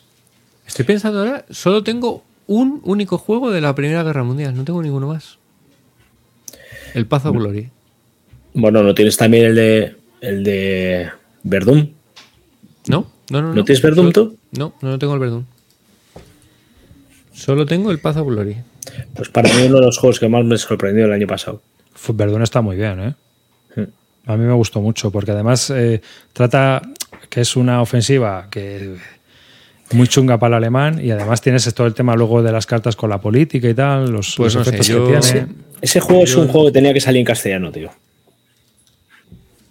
Ese, tendría que lanzar alguien. Eh, yo creo- ¿Quién- qué, qué- qué editorial hace el de Verdun? Eh, Free No sé. Exit Simulation. Lo- lo- ah, El autor de, de la serie Eagles. Eso no tiene ningún acuerdo con nadie, con nadie en No. España de momento. No ha sacado nadie ningún juego de ellos. Pues Carlos, eh, HQ, que estáis por ahí, empezar a tirar ahí porque ahí buena, ¿eh? la serie Eagles también, vaya dos cacharros. Empieza Lo ahora. que ese, por ejemplo, es, es, es, es dependiente del idioma, el, el Verdun. Sí, sí, Sí. todo cartas. Bueno, a ver, son cartas de Chichinabo, pero sí. Sí, pero bueno, que al final todo lo que tenga cartas es un poco más. Si, si lo tienes, pues te da menos pereza el, el renovarlo, a lo mejor por el tema de las cartas. Sí, sí, sí. Y luego. eh, renovar el tema de las cartas. Ah, mira, llevamos 53 personas ya. Bueno, ahora vamos a dejar un par de minutillos a ver si os apuntáis alguno más. Ahí va, si es que. Esperad, lo tengo que anular. ¿Sabéis por qué? Porque no he cortado que sea solo para suscriptores, chavales. Va, déjalo hoy. Si No. se cuela alguien. Bueno, ¿tú crees? ¿Lo dejamos? Déjalo ya, venga, déjalo. déjalo. Eso lo merecen, ¿eh? Que no nos apoyan. Nah. Así el que nos llamó, el que nos llamó rancios cabrones nos quita el. A mí me extrañaba que hoy hubiera tantos, ¿eh? Siempre A mí en también. 30. No, pero mira, eh, si le toca a uno que no es suscriptor, se lo quito. Me bajo la lista de suscriptores y si no estás, se repite. Mira, mira ahí, suscribirse, ¿eh? Suscribirse. Por si acaso. Pues nada, venga, pues yo creo que ya le damos, ¿no? Yo ahora mismo soy suscriptor. Ah, no. Venga, Fuera, cancelado, Calino. Cancelado, Calino. venga, voy.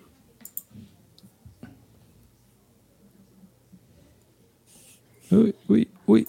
Zukov no. ¡Uy, va! Alberto. Vamos, Alberto. Pues le ha tocado a Alberto. Pues mira, Alberto, te lo llevo el domingo. ¿Confirmamos que es suscriptor? Sí. No te lo llevo el domingo, Alberto. Bueno, bueno, está muy bien. Está muy bien que le haya tocado. Además, un- no solo es, su- es suscriptor, está aquí todos los jueves y uno de los que más participa en el chat. O sea que me alegro un montón. Pero queremos reseña en el, en el blog, por favor. Ahora, Ahí está. Mira, dice Carlos que Verdún no está a tiro, que ya lo ha intentado. Ya, yo es que creo que el autor es un tío raruno. No le has puesto la pasión suficiente, Carlos. Ponte a trabajar. Yo creo que es que el tío es un tío raro. ¿Sabes? Y. ¿Qué quieres que te diga? Debe ser complicado pedirle las cosas. Ya, pues, pues sí, hay algunas cosas de estas que no llegas a entender, porque al final mm, debería ser positivo, ¿no? Que te venga una empresa en otro idioma y te diga, venga, que te lo voy a sacar. Ya, Tiene que ser todo lo yo- contrario, todas las saber. facilidades. Bueno, pues nada, enhorabuena Etelberto por haberse llevado ese salto a Madrid de Headquarter Games. Así que dale las gracias a ellos, no a nosotros. Cuando hagas una, una reseña en el chat. Eh, digo, en el chat, en el blog. Joder, ¿cómo estamos? Eh, ¿Me dejas un rato para hablar de la Academy nueva? Sí, todo tuyo. ¿Quieres que ponga el anuncio? Venga, adelante. Va, vamos allá. Ahí estamos.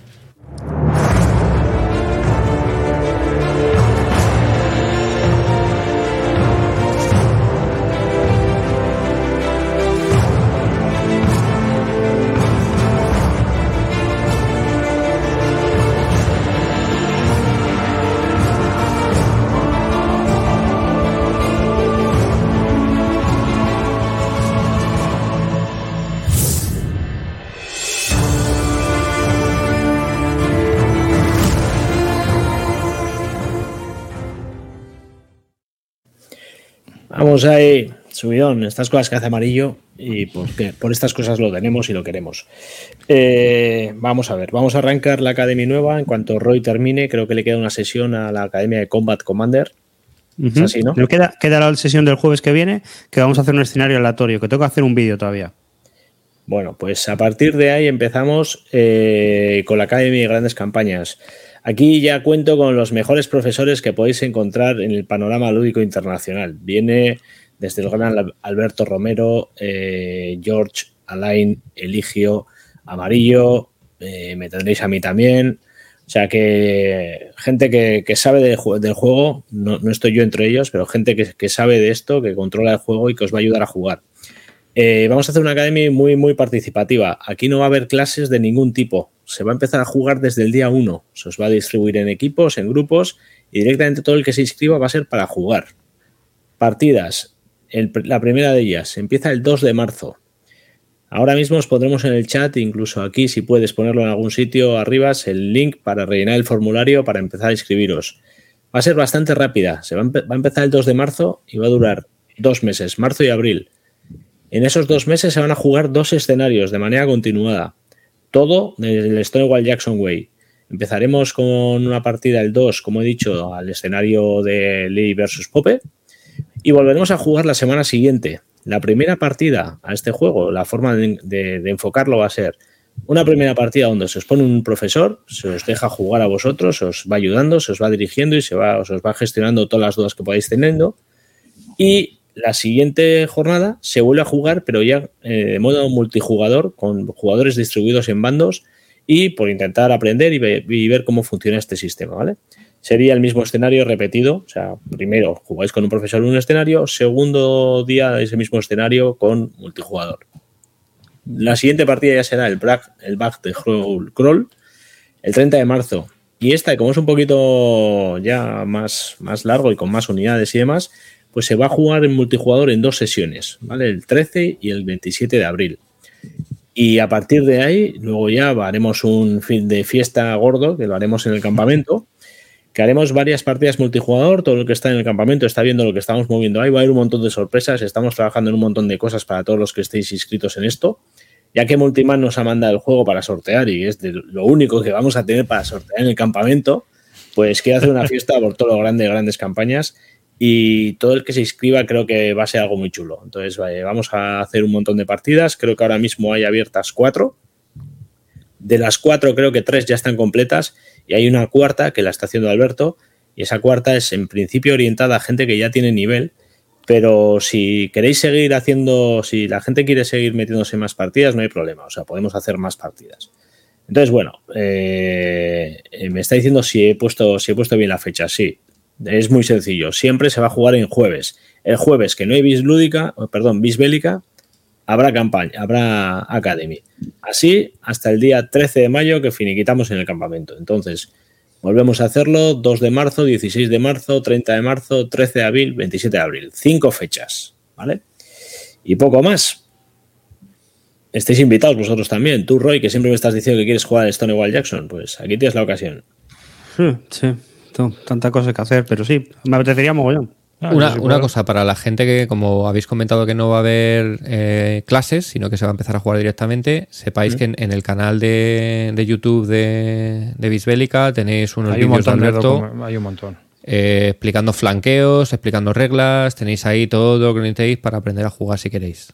Tal cual. Eh, de hecho, por eso no vamos a hacer más. Ya está más que explicado el sistema. Lo hemos hecho entre Alberto y yo en repetidas ocasiones. Tenéis vídeos ya tanto nuestros como de Agustí, como pues, eh, de todo tipo y podéis acceder a ellos en un montón de, de, formas y de, y de, gente diferente haciendo el mismo, el mismo tutorial. Entonces, lo mejor creemos que es ya escoger esto y empezar a jugar. No vengáis con miedo, si no tenéis ni idea, empezaréis a verlo ahí también. O sea que con ver un poquito un vídeo por encima podréis eh, coger las riendas vosotros mismos y empezar a jugar. En cualquier, en cualquier caso, tendréis eh, profesores en cada sala. Igual que ha hecho eh, Roy, los que habéis estado en la Academia del Combat Commander, el sistema es similar y la forma que ha hecho Roy esta academia ha funcionado muy bien. O sea que haremos algo similar. Y bueno, pues todo el que quiera, pues para adentro y empezamos el 2 de marzo. ¿Vale? Y por mi parte eso es todo. Pues ya está. pues nada, os esperamos allí. Voy a quitar Sí, que la gente no le tenga miedo porque es un sistema fácil de aprender. Mm. No, no le tengáis miedo a decir, hostia, me voy a meter en un follón. No, es, es, es- es más sencillo de lo que puede parecer en un momento y al final eh, se aprende a jugar muy rápido. Otra cosa es jugar bien, pero las reglas se, se aprenden bastante sencillas. Pues. eh, ¿Alguna cosa más sobre la Academy que os dejéis en el tintero? Pasamos al siguiente tema. Vale. Yo aquí tengo varias cosillas de las que hablar. Si me, acu- me, me oreo, claro, porque estas cosas también son, son así. Bueno, eh, una de las cosas que se han anunciado estos días, la verdad es que, como he comentado al principio, no había muchas novedades, está todo bastante parado, pero sí que se ha anunciado ya un pseudo wargame, pero bueno, llamémoslo así, porque también hablamos de ellos en, en Bis Bélica, digo, en Bis Lúdica, que es no es más que otro que el Quartermaster General, que Ya. se ha anunciado el S-Front. El de dos. El ¿no? de 2. Creo que va a ser de 2, aunque lo mismo luego lo hace de 4, porque ya sabemos que este te hace un doble mazo y te mete para que puedan jugar 4. Pero bueno, en principio se lo ha anunciado ya Ares, que es con quien está sacando los nuevos juegos. Y lo voy a poner aquí. Aquí está. Quartermaster General es Front. ¿eh? En vez de sacar a Guderian, pues ha sacado a Stalin. para no cantar, ya sabéis que últimamente está mal visto sacar alemanes o nazis en las portadas y preferimos sacar al otro bando que ganó. Y, y bueno, pues aquí es algo que ya han anunciado. Eh, Empezó a trabajar hace tiempo, incluso me acuerdo que el Paradis le mandó un mensaje porque quería ser playtester del juego. Supongo que quería saber cómo, qué tal se lo montaba y tal, el tío. Y, y bueno, pues yo espero que, que sea un buen juego de dos, de estos, de qué es lo que faltaba. Un Quartermaster General con dos que funcione. No hay ninguno de dos de los que hay. No, realmente no. Eh, sí que es cierto que el, el de 4, el de Victory or Dead, sí se puede jugar a bien a dos. Pero los demás, yo, el de la Segunda Guerra Mundial, tienes que llevar tres mazos, tío. Es de 5. Y, y el de la Primera Guerra Mundial son cinco mazos, entre dos. O sea, Yo es que poco- solo he jugado, de todos solo he jugado al de la, al de la Guerra Fría. y no a mí me falta no- el del Peloponeso todavía. Del Peloponeso yo creo que es el más difícil de jugar. Porque hasta que no juegas varias partidas no le ves las... Hay bandos ahí que son... Los corintios y tal son un poco rarunos, tío. ¿Sabes? Hacen cosas distintas. Hay uno que destruye mazo y el otro como que está de apoyo al, al ateniense y entonces no funcionan de una forma... O sea, no, no marcas ofensivas con ellos, sino que van jugando de una forma más sutil. ¿De esto no se anunció algo en castellano? Uno de ellos, el de Segunda Guerra, no se iba a sacar en castellano de esto. El de primera salió en castellano. El de, el de la segunda. Ah, salió está ya. ¿no? ¿Está ya? sí, lo Sí, sacó? se, ¿Quién se lo está saldando. ¿Quién lo sacó? Ese de ¿Lito? Games. Ese de Games. Sí, y se está saldando, ¿eh? sí, no ¿Ah, funcionó sí? nada bien. No ha Oh, funcionado pues, nada bien. pues es un juegazo, ¿eh? Para mí, ¿eh? Sí, pero. Está muy bien. Pero. ya Pero también el de. Cold War se saldó, acordaros que fue el que el que dijo Arribas en el chat y lo compró media España. El de Cold War es que yo no lo entendí porque ese juego salió súper caro, carísimo. Y claro, nadie se lo compró. Y de repente, de, no, de tenerlo súper caro a, a saldarlo. Es que Sí, fueron no 20 entendí eso libras o algo así lo que costó, si mal no recuerdo, ¿no? Fue una cosa ridícula. Ese juego lo hubieran sacado a un precio ajustado y se hubiera vendido bien durante mucho tiempo. No, no sé qué demonios pasó con él, la verdad. Y está muy y bien aparte- este juego, a mí me parece muy bueno. Y aparte de que tiene, tiene distintos, o sea, tiene distintos este- o sea, expansiones. Hay una expansión que mete lo de los aviones, luego la otra expansión que mete los- las naciones menores, y hay otra expansión que es como una especie de preludio y comienza la Segunda Guerra Mundial de otra manera, distinta. A mí me parece que es un juego que está bastante bien si tienes el número de jugadores adecuado para cada uno de los juegos. Incluso el de los griegos, que es el más difícil de jugar, si le pillas el punto, está muy chulo. Yo creo que tienen, tienen un handicap que me lo ha comentado alguna persona y es que hay que jugarlos más de una vez. Sí. Porque jugarlos la primera vez no tiene sentido. Conozco unas personas que se jugaron el de, el, de, el de la Guerra Fría, se lo jugaron una vez y dijeron, ostras, pero es que hasta que volvamos a jugar este igual nos hemos olvidado. Jo, y este juego la primera partida no te enteras de nada. Pero vamos a ver, que es un juego que dura nada y que encima se explica en dos minutos. Sí, sí, sí, Esto, pues vamos. eh, Bueno, se explica en dos minutos, sí, al final es muy fácil, pero está explicado como el culo. Sí, manual, está- pero es- las pero- reglas son muy malas. Igual te cuesta ti aprenderlo, pero una vez que tú no lo sabes jugar, explicarlo. Yo, por ejemplo, cuando jugué, que lo jugamos tres que no habíamos jugado nunca, nos costó entender qué había que hacer. Las reglas no. Pero, por ejemplo, la- nos duró un montón la partida. Fueron como tres o cuatro horas de partida. Yo dije, pero bueno, no ¿esto qué es? eso- eso es- Claro, pero porque esto- como no sabíamos jugar ninguno, cuando yo creo que esto es un Puedes- juego que al- alguien tiene que tener un poquito de experiencia que te diga un poco o que te enseñe un poco cómo va, porque nosotros, por ejemplo, no montaba- no nos tirábamos bombas nucleares. No, y, y- y yo aquí yo creo que hay que ir a saco, porque es que si no. Mm, Sí, no. Es, ¿O que, no? es que, claro, tú tienes que ver, ver cómo está el percal. Este- es que La- la movida es esa.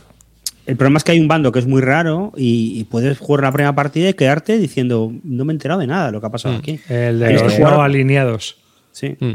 O, o lo que pasó en una partida mía, que había un tío que dejamos al americano montar su rollo de operaciones y cuando lo tenía montado aquello era imparable. Y en plan de, wow, pues ahora no hay, no hay quien te tosa. claro, pero gana- ganas por victoria absoluta. O sea, se termina la partida antes. Claro. Porque esa es una de las cosas que tiene. A ver, lo, tú, Río, aquí lo que tienes es que ir muy, mucho vigilando cómo van las puntuaciones. Entonces, Sí, en cuanto sí. uno, en cuanto uno despega, que verdad ir a que por cuando, él. que cuando ya jugamos, ya al final, ya, evidentemente ya habíamos interiorizado un poco, pero al principio no teníamos ni puta idea de lo que había Claro. que hacer, pero ni puta idea. A mí me parece muy buen juego. Muy buena serie en general. O sea, no uno por encima de los demás. Me parece una serie muy buena y de hecho, como cada juego eh, tiene un número de jugadores diferente, creo que, que es un que es una serie redonda para el diseñador, porque es que eh, quieres jugar a 3, voy a tener este por si acaso. Quiero jugar a 4, a 5, al final eh, funciona cada juego a su número y, y a mí, por ejemplo, yo tengo todos. Yo tengo todos y ya os digo, eh, todavía el de, el de los... El de... eh, joder, el frente de... ¿Cómo se llama este que hemos contado? El primero. ¿Cómo se llama el primero? ¿El de la Primera Guerra Mundial? El de la segunda. No, no, no, no, el de las guerras púnicas. ¿Cómo se llama ese? Victory of Death. El Victory of Death es el único que no he jugado. Pues ya te digo, yo creo que es el más difícil de jugar. Pues ya sabéis, chavales, haceros con todos, como los Pokémon. Sí, sí. vamos, yo, yo tengo muy claro que este de la Guerra del Este, vamos, va a caer total. Ya te lo A mí, digo. a mí, sobre todo, lo que me gusta es que para ser juegos de pegarse no hay, no hay tortugueo ni historias. Es desde el minuto uno, trasca. Y, y este tío, ¿qué juego había sacado ahora? Este El es el de la sacó- Guerra del Anillo de la carta, El de- del juego de es. El de cartas. la Guerra de Anillo de Eso. Cartas, también es suyo. Y que viene siendo lo mismo, es un Quartermaster, aunque tenga otro nombre y otras mecánicas. ¿En serio? pero La idea es parecida. Sí, sí, Sí, la es una idea parecida. parecida. O sea, te- Sí. tienes que gestionar el mazo, si te quedas, tu mazo son tu, es tu vida, si te quedas sin ella, palmas, tienes que mandar apoyos a guerras y el otro también. Y son Este tío- cuatro jugadores. Este tío lo recuerdo, lo recuerdo con un sudor frío porque me enganchó en Essen. En Essen no sé cuál me faltaba y el tío es un vendedor de estos de, pesado, chapas, eh, eh, detrás mío con el puto juego, pero ven, eh, le dije que me había gustado. De hecho, me los terminé comprando después, allí no compré. Y el tío venía detrás mío diciendo, no, tienes que probar este porque este no sé no sé ni cuál era, de los, en su día, eh, acaba de jugar solo al de la Segunda Guerra Mundial y, y ahí tenía, pues no sé cuáles tenía. Y el tío venía detrás mío, pero como, como un el tío de, de Vodafone que te engancha al final, al salir del súper y te acompaña hasta el coche, pues este igual, tío. Ya acabé con él en plan, pero déjame en paz, pesado de los cojones. Pues ese va a salir, así que yo, bueno, lo han anunciado y a ver qué tal. Eh, es uno de los juegos que van, que van a sacar. Luego, mm, yo vi este para Río, a ver si lo puedo poner. Río, está para poco, para pocas gaitas últimamente. Río, tío. No te quitas las gafas. Yo Río está pa' quiero, pocas historias. quiero verte volar a los cazas del Pacífico. Feister o The Pacific, esto ha llegado a tiendas, tío. Sí, Y- sí, ya lo he visto yo, yo aquí. yo lo vi y dije, esto Río nos tiene que enseñar cómo pilotar con sus gafas virtuales, estos cartoncitos, este jueguecito que... ¿Sabéis que- algo de esto? En serio, ¿eh? Hablo en serio ahora. No, pero, hombre, eh, las ilustraciones y eso pintan muy bien. Trae fuego. Hombre, esto ganaría con unas minis. Este tipo de juego gana con minis. Pues hombre, esto es Yo recomiendo el. Sing the Carrier de Kabutor si queréis, ¿eh? en vez de esto. Eso también está chulo. Para que es de tiempo real, a mí los de tiempo real me matan, pero... Sí, la... No me hables de avioncitos, que el otro día alguien en el, en el Telegram de Bisbélica preguntó por el, por el of Prey. Y le puse fino. tú le pusiste fino, pero yo me puse, me puse a ver el vídeo que, que me acuerdo que me de, de tal y, y me empecé a calentar otra vez. Digo, joder, que me lo acabo pillando. Tú haz lo que quieras. Yo ya te he dicho lo que yo lo he tenido. ¿eh? No, no, sí. eh, A ver, si no es. me- mm, es simplemente por el tema aerotrastornado y porque es verdad que, el- el- que me parece muy me parece tan curioso cómo funciona el sistema, me parece tan curioso las reglas. Pero vuelvo a decir que estáis muy, el cálculo de que todo, estáis muy parece un- flipados. Que el diseñador es un tío raro, que el juego tiene luego muchas incongruencias, que no enseña a nadie, que no arregla las cosas, que no acepta las críticas. Hay, una, hay movidas, ¿eh? O sea, si Mira. tú te vas a los foros y empiezas a buscar, encuentras que en realidad es un grupito de gente que lo juega, que son sus colegas y él. Me No, no, vine sí, de- sí, sí. Me, Sí, por me me vine, lo pillo. me vine de Madrid y me puse a buscar Phantom en Wallapop. Con eso os digo todo. O sea, me vine del Museo del Aire con vosotros dos y, y calentadísimo con, con sacarme el título de, de- de caza y comprarme cuatro, cuatro cazas para aparcar en el, en el garaje. Y al final hice lo que me dijiste. Me cogí el Mustang. Sí, ¿y lo has probado? No. Eh, me cogí el Mustang, pero, pero sí, le, te- le tengo muchas ganas de jugarlo. ¿eh? Pero lo has que- visto por dentro y tal. Sí, sí, sí, sí, sí, sí, sí. Es un jueguecito. Es, Es un jueguecito. Y Sí. en cuanto es el siguiente que voy a que voy a ¿Quieres probar. Phantom? Que por cierto, estoy Aquí ahora tienes mismo. con- Phantom. Después, sí, sí, pero. ¿A, qué, ¿A qué coste? Eso es. eh, estoy ahora mismo leyéndome un montón de, de documentación que, me, que me, me trajeron los Reyes por recomendación de Palafox. Y la verdad es que ya os diré, ya os comentaré porque todavía estoy empezándolos, pero muy chulo. Del Mustangs hay la página esta que te dije, la de Air Pirates, tienes las reglas para moderno, el Phantoms y demás, y tienes la guerra también, o sea, tienes las reglas para Primera Guerra Mundial, Guerra de Corea, Guerra de Sí, sí, Vietnam, Phantoms Muchísima y documentación. todas las fichas de los aviones para jugar con el juego. Cambia, lo que cambia es la escala, mm, pero que es un juego muy chorras, aprendes a jugar en 5 minutos. Para que te hagas una idea, ¿tú has jugado al Wings of Glory? No. Pues Yo de es aviones no he jugado nada. Pues eh, para el que lo conozca, el Mustang es como una especie de Wings of Glory, pero sobre un tablero hexagonal. Es decir, Karina, ¿no has jugado al Blue Max nunca? Ni el Canvas Eagle ni nada. Nada el de Canvas Eagle es la versión No. de miniaturas. Si consideráis juego de aviones el de Star Wars de Minis ese, le di dos boleos y tampoco. Eso es un Wings of Glory. Sí, eso es un Wings of imaginaba Glory. que era parecido, sí. Sí, Pues, eh, ma- mejor porque el Wings of Glory se te mueve todo y el, el X-Wing va todo ahí con las guías y tal y no, no, está mucho mejor, los movimientos están mucho mejor hechos. Sí, pero vamos, para mí ya te digo que... Pero para mí el juego de aviones es ese, porque al final para engañar a la gente, pues tiene que ser divertido. Esto de empezar ahí a calcular eh, como si fueras el chat GPT, una fórmula de, de final de carrera de aeronáutica, pues ¿qué quieres Pues mira, eh, hablando de esta historia, eh, retomé hace ya un, pues un par de meses, que de hecho hicimos una sesión online a gente del canal de Telegram del, del Wins for the Motherland con, con Vileda, que lo había estado jugando. Y, mm, y he de decir que, que una vez que te hace clic en la cabeza es mucho más sencillo de lo que parece. ¿eh? Claro, ya me imagino. como todo, no te jode, pero ¿cuántos, cuántos derrames cerebrales hasta que te da ese clic?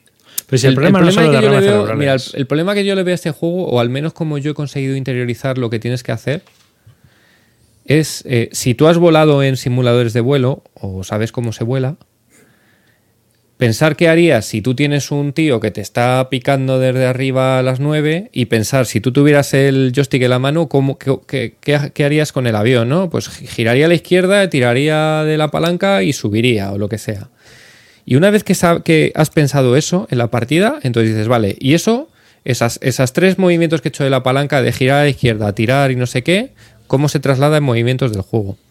Pero si intentas directamente, sin pasar por ese proceso de entender cómo se pilota un avión con la palanca, a intentar mm, escribir, eh, describir lo que es el movimiento del juego, es, es imposible. de- al menos a mí me parece muy complicado de visualizar.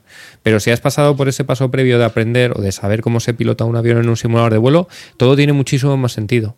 Joder, mucho pero- más. pero Y me ¿Te parece estás dando cuenta sencillo. con qué lo estás comparando? O sea, es como decir, mira, si has conseguido llegar a Saturno, No, no, no, Eh, no, no.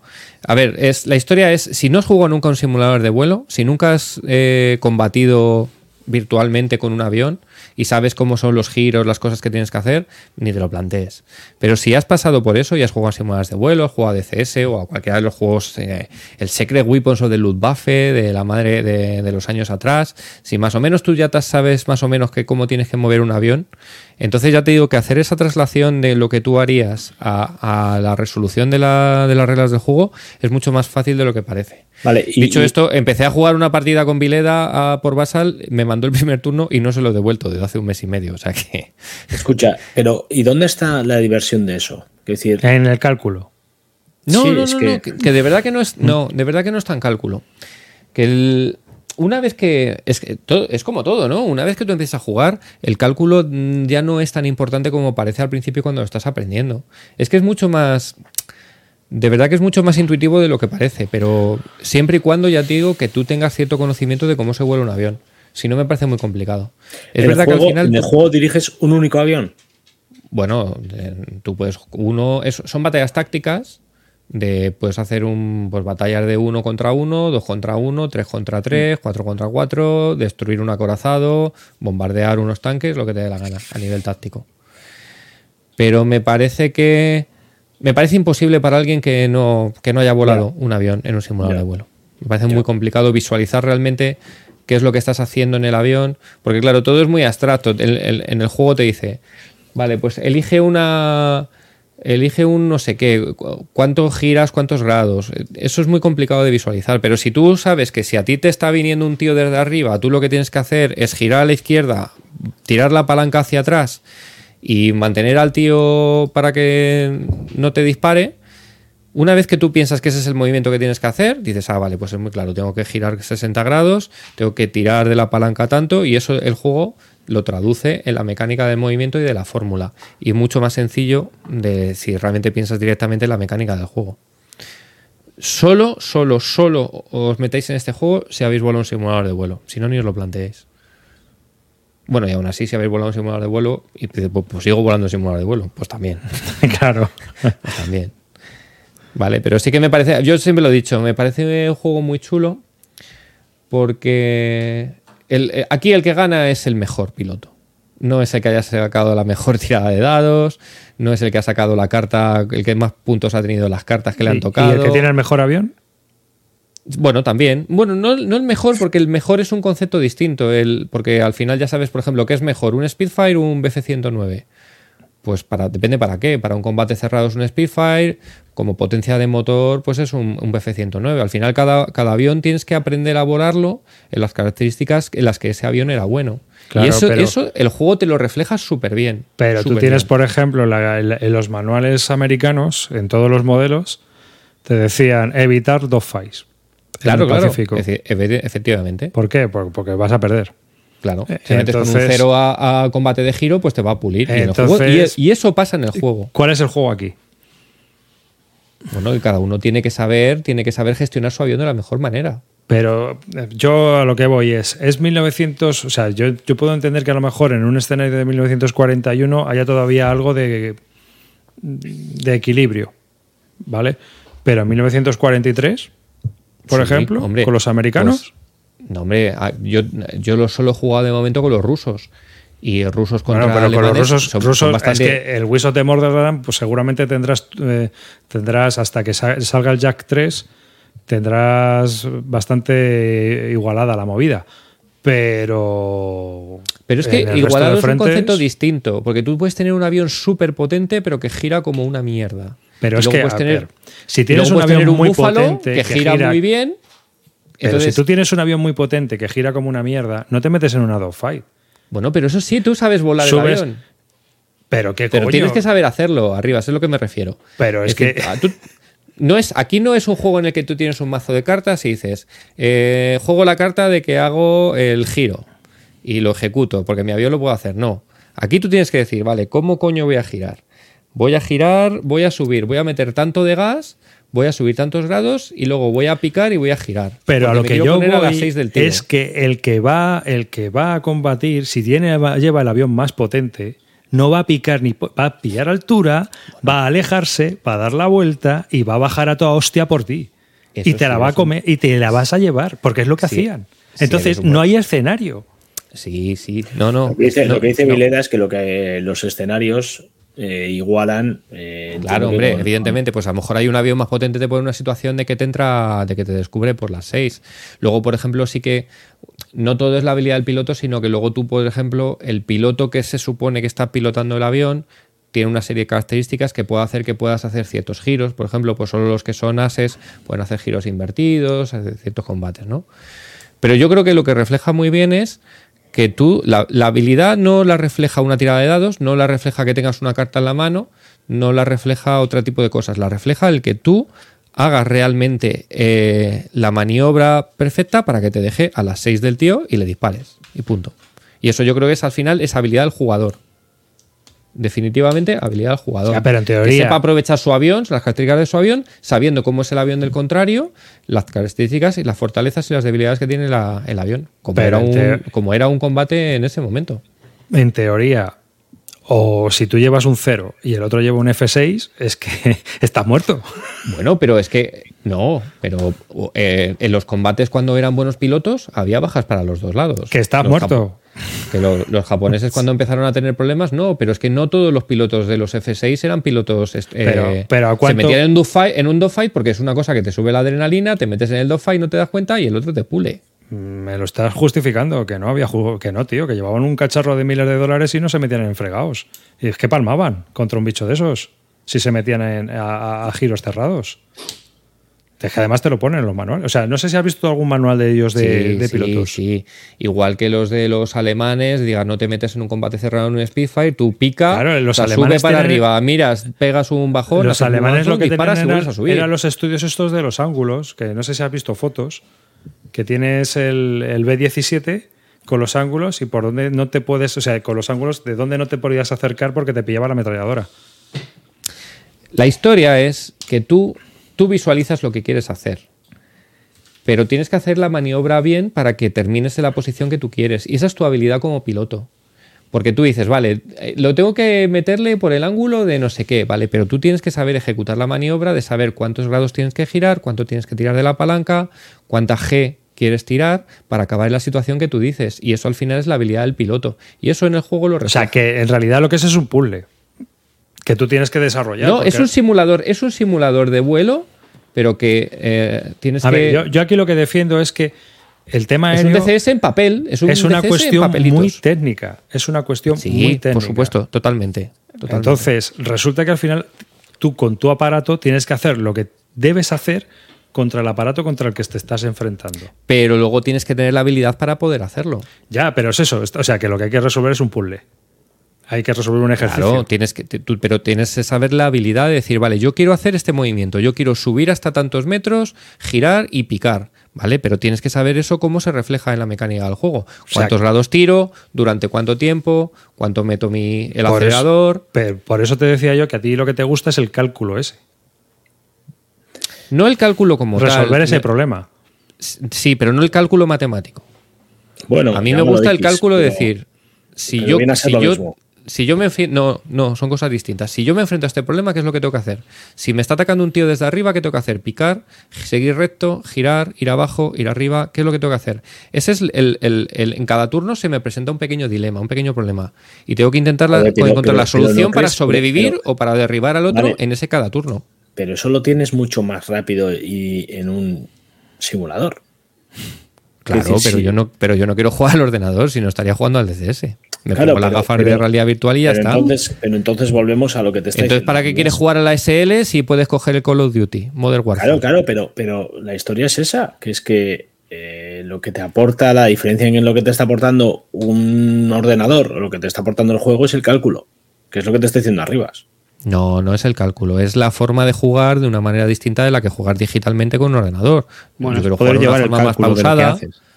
Quiero jugar de una forma pausada, quiero entender lo que hago, es como lo mismo. Sí, Eh, sí, pero eso, que tú quieres entender qué es lo que hace moverse el avión así, qué es lo que le hace llegar arriba y por qué has llegado arriba.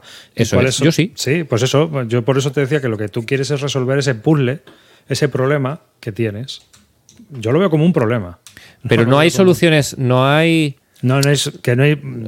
no hay una solución canónica en cada Claro, situación. claro. Obviamente, obviamente, seguramente un tío que sepa jugar muy bien sí la tendrá. Pero para eso hay que jugar mucho. Pero ya te digo yo que al final.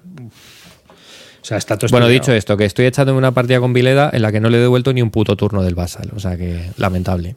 Está demostrando que te está apasionando el juego. Todo lo que nos te estás vendiendo llevas cuatro meses para hacer un puto turno. Tal cual. Yo, Calino, me lo pillaría para ver qué tal. Sí. No, no, no. Pues mira, es una pena porque Vileda iba a venir al campamento y vamos a montar una partida multijugador, pero al final no va a poder venir, se ha caído y está, está en vilo. Si a alguien le mola la idea, eh, yo me lo puedo llevar y enseñar a jugar un- unos turnitos a alguien. Yo creo que al Mustang jugamos tres partidas seguidas antes. Llevo, llevo el Mustang. Llevo el Mustang. Ahí vamos. Y el juego también. Ahí, el juego también. Ahí está. Pues. Y Calino, tío, yo el otro día cuando estuve, estuve hablando con, con Roy del tema del Dead Right Course. Tío, ¿tú no te metes en eso? No. ¿No te metes a calcular decimales en la resolución del combate a dos cifras? Qué vergüenza cuando me lo contaste, qué vergüenza. A ver, Tío, pero Calino, ¿tú no, estuviste, ¿tú no estuviste en la charla que nos dio Wargame GP? La... No, yo la vi de lejos. La vi de lejos. Eh, Yo estaba jugando contigo. a ver, al estamos hablando de Dead Right, que es un juego El táctico. juego tiene. A ver, yo reconozco que cuando lo he visto, el juego tiene. tiene es un perfil eh, elegante. O sea. Ahora, Es que- es que- ahora te pones a profundizar un poco y es lo que dice Arribas. Acojona. Acojona. mucho. Cojona. Es que yo he jugado mucho al Panzer Blitz, entonces me, me partí el culo cuando me contaron esto. Porque dije, ¿qué, qué vamos? Por favor. Bueno, hay uno de, de Omaha Beach, ¿eh? Tenéis aquí, pero no hay fotos. Espera. Hay Salerno. eh, Estuve, mirándolo, ¿eh? Estuve mirándolo, Eh, de hecho. Hombre, ¿eh? Es que yo sé que esto. Antes. Desde, esto cuando. Se nos ha cascado, se nos ha Sí, caído se ha Calino. ca- se nos ha caído. Te he caído, Caíno. Me, me he ¿He caído caído? hasta yo. Sí, nos hemos caído. Mira, a mí me ha, me ha avisado también ¿eh? de caída. O sea que debe, a lo mejor ha sido Stringer. Yo no me he caído, aquí. tíos. Nada, dale, dale.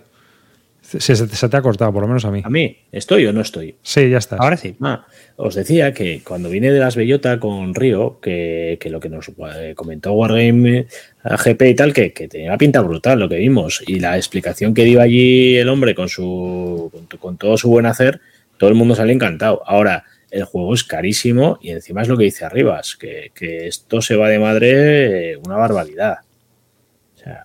Esto para mí por lo menos no.